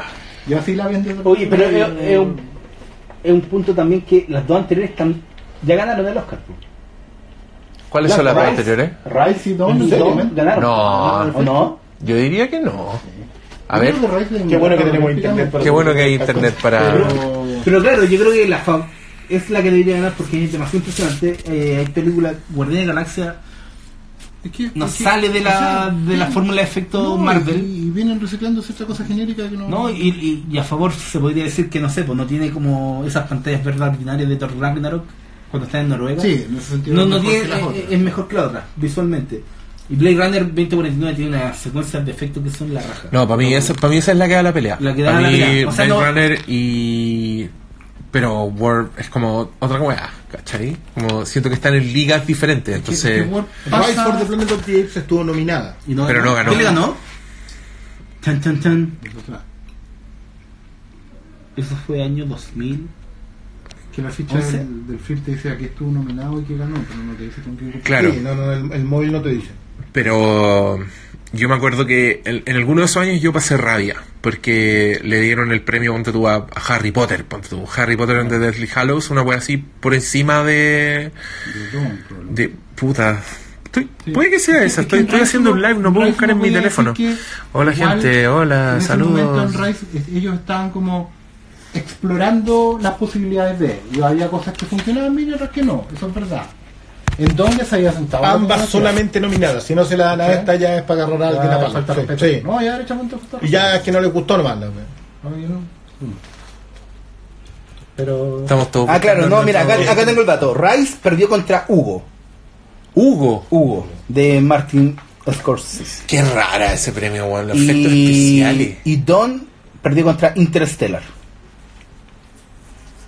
Así que está Oh, ya. mala ahí.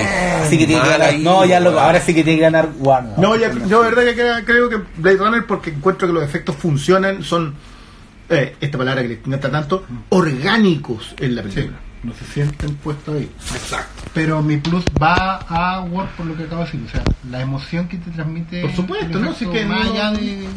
No sé, este es uno en el que vamos a estar de acuerdo y, Sí. y, y- bueno, va- bueno decirlo para que también la gente tenga. Y después de esto entramos Claro, a tierra derecha a los premios principales, según yo. No sé si ustedes. Voy a decir que me gustó mucho este orden, para poder hacer el orden. Vamos. Vamos, Aunque- yo pondría edición más arriba todavía porque... Lo había hecho, pero no quise separar los actores. Tan, tan. Oye, eh, ¿les gustaría que hiciéramos alguna pregunta al. Sí, aprovechemos el- el- el- la pausa. Antes de entrar a la primera edición. Eh, es que mira, gente nos preguntó por la diferencia entre edición de sonido y mezcla de sonido y ya le explicamos brillantemente. El Alberto Rojas dice, nos pide opiniones de una mujer fantástica y ya lo hicimos, ya hablamos de ella. En verdad no O hablamos sea, de la de la película, película. Yo como- creo que la película. No, yo lo dije Sí, cuando lo que sí, la coloqué en el sí, listado. eh, Está bien, es simple, es corajuda y tiene lo que dice lo que tiene que decir.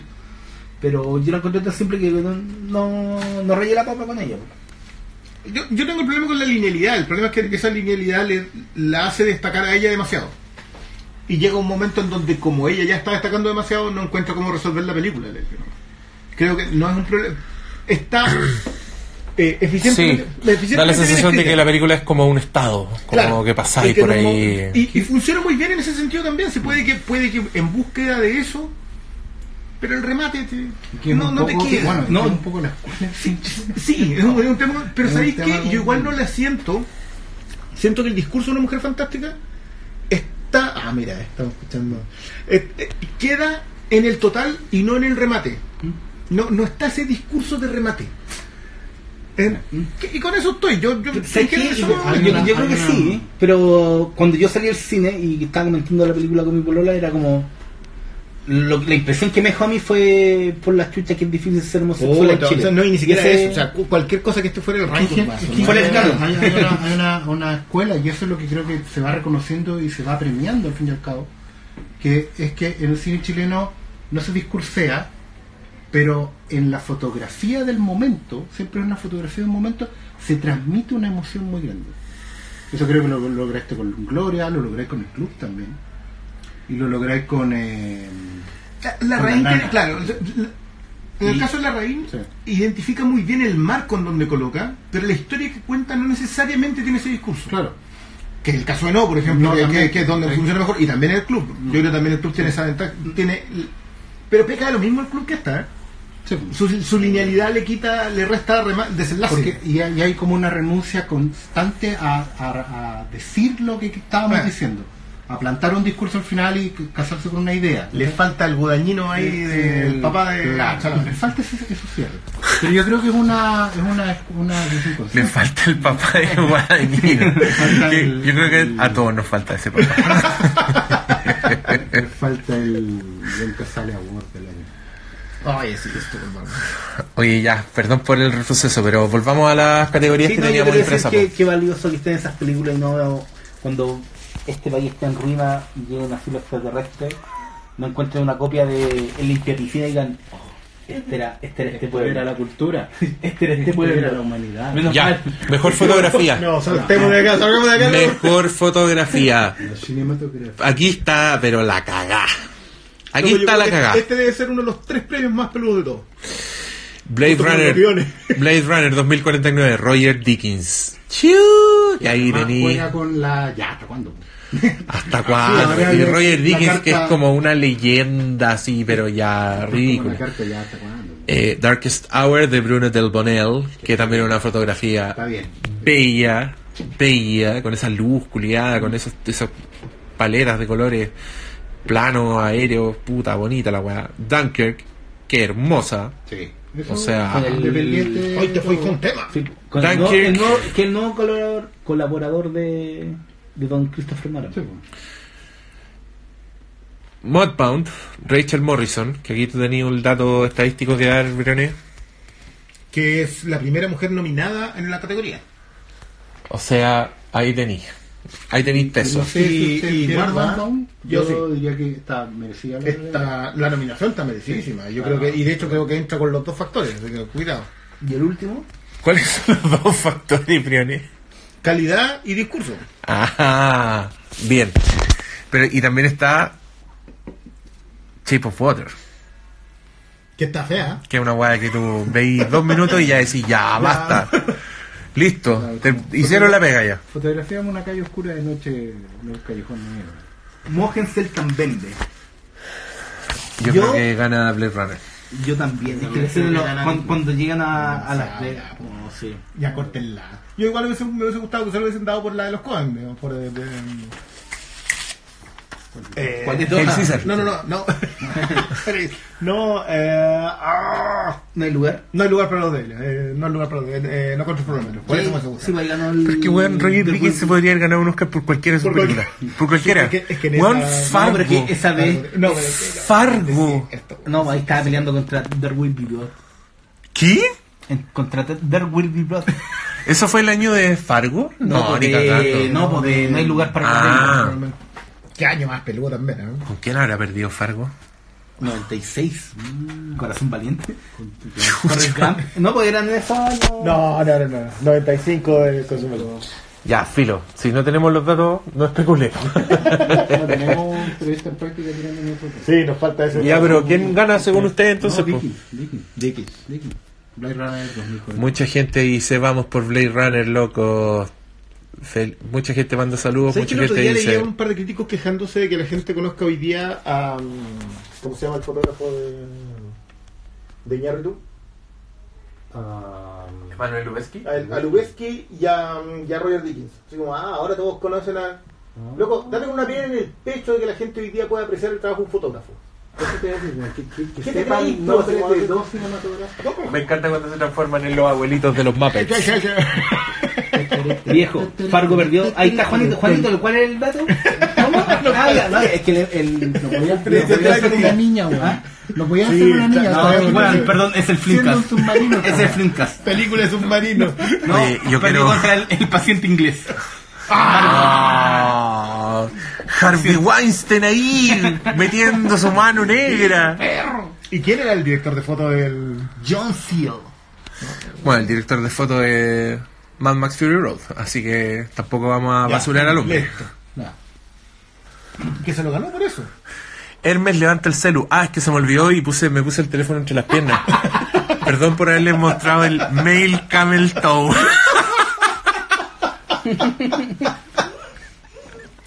The Severance. Package se llama eso. Fenuca dice agüita de melisa para briones. ¿Por qué? ¿Por qué? ¿Qué hace la agüita de melisa? Para que se calme. Para que me calme. ¿Por qué me tienen que calmar ahora? Que la abuela me dice, ¿para ¿Qué onda? ¿Uno está haciendo la transmisión y están ahí tirando mala onda? No, todo porque les mostré el camel toe. No. Los registros para la portería de este podcast. Sí, ya. Eh, voy, a, voy a cortar la transmisión, lo siento, eh, pero ya tienen, ahí tuvieron un teaser de lo que será este podcast que subiremos el domingo 2 de 4 de marzo a las 10 de la noche Que lo hagan en línea. desde el Kodak Theater. Cristian dice, ¿por qué no estamos viendo el festival? Chucha la weá. Uno viene a hacer este sacrificio y le salen con esto. ¿Hasta cuándo dura el festival? Hoy día. Ya. Ah, que Fenuca dice que entró a esta transmisión y tú estás retando a la gente. Bueno, en realidad no es que eso no pase, digamos. ¿no? Ah, Ya. Man. Ya cabros, se acaba la transmisión, sigue la grabación del podcast, escúchelo cuando lo subamos.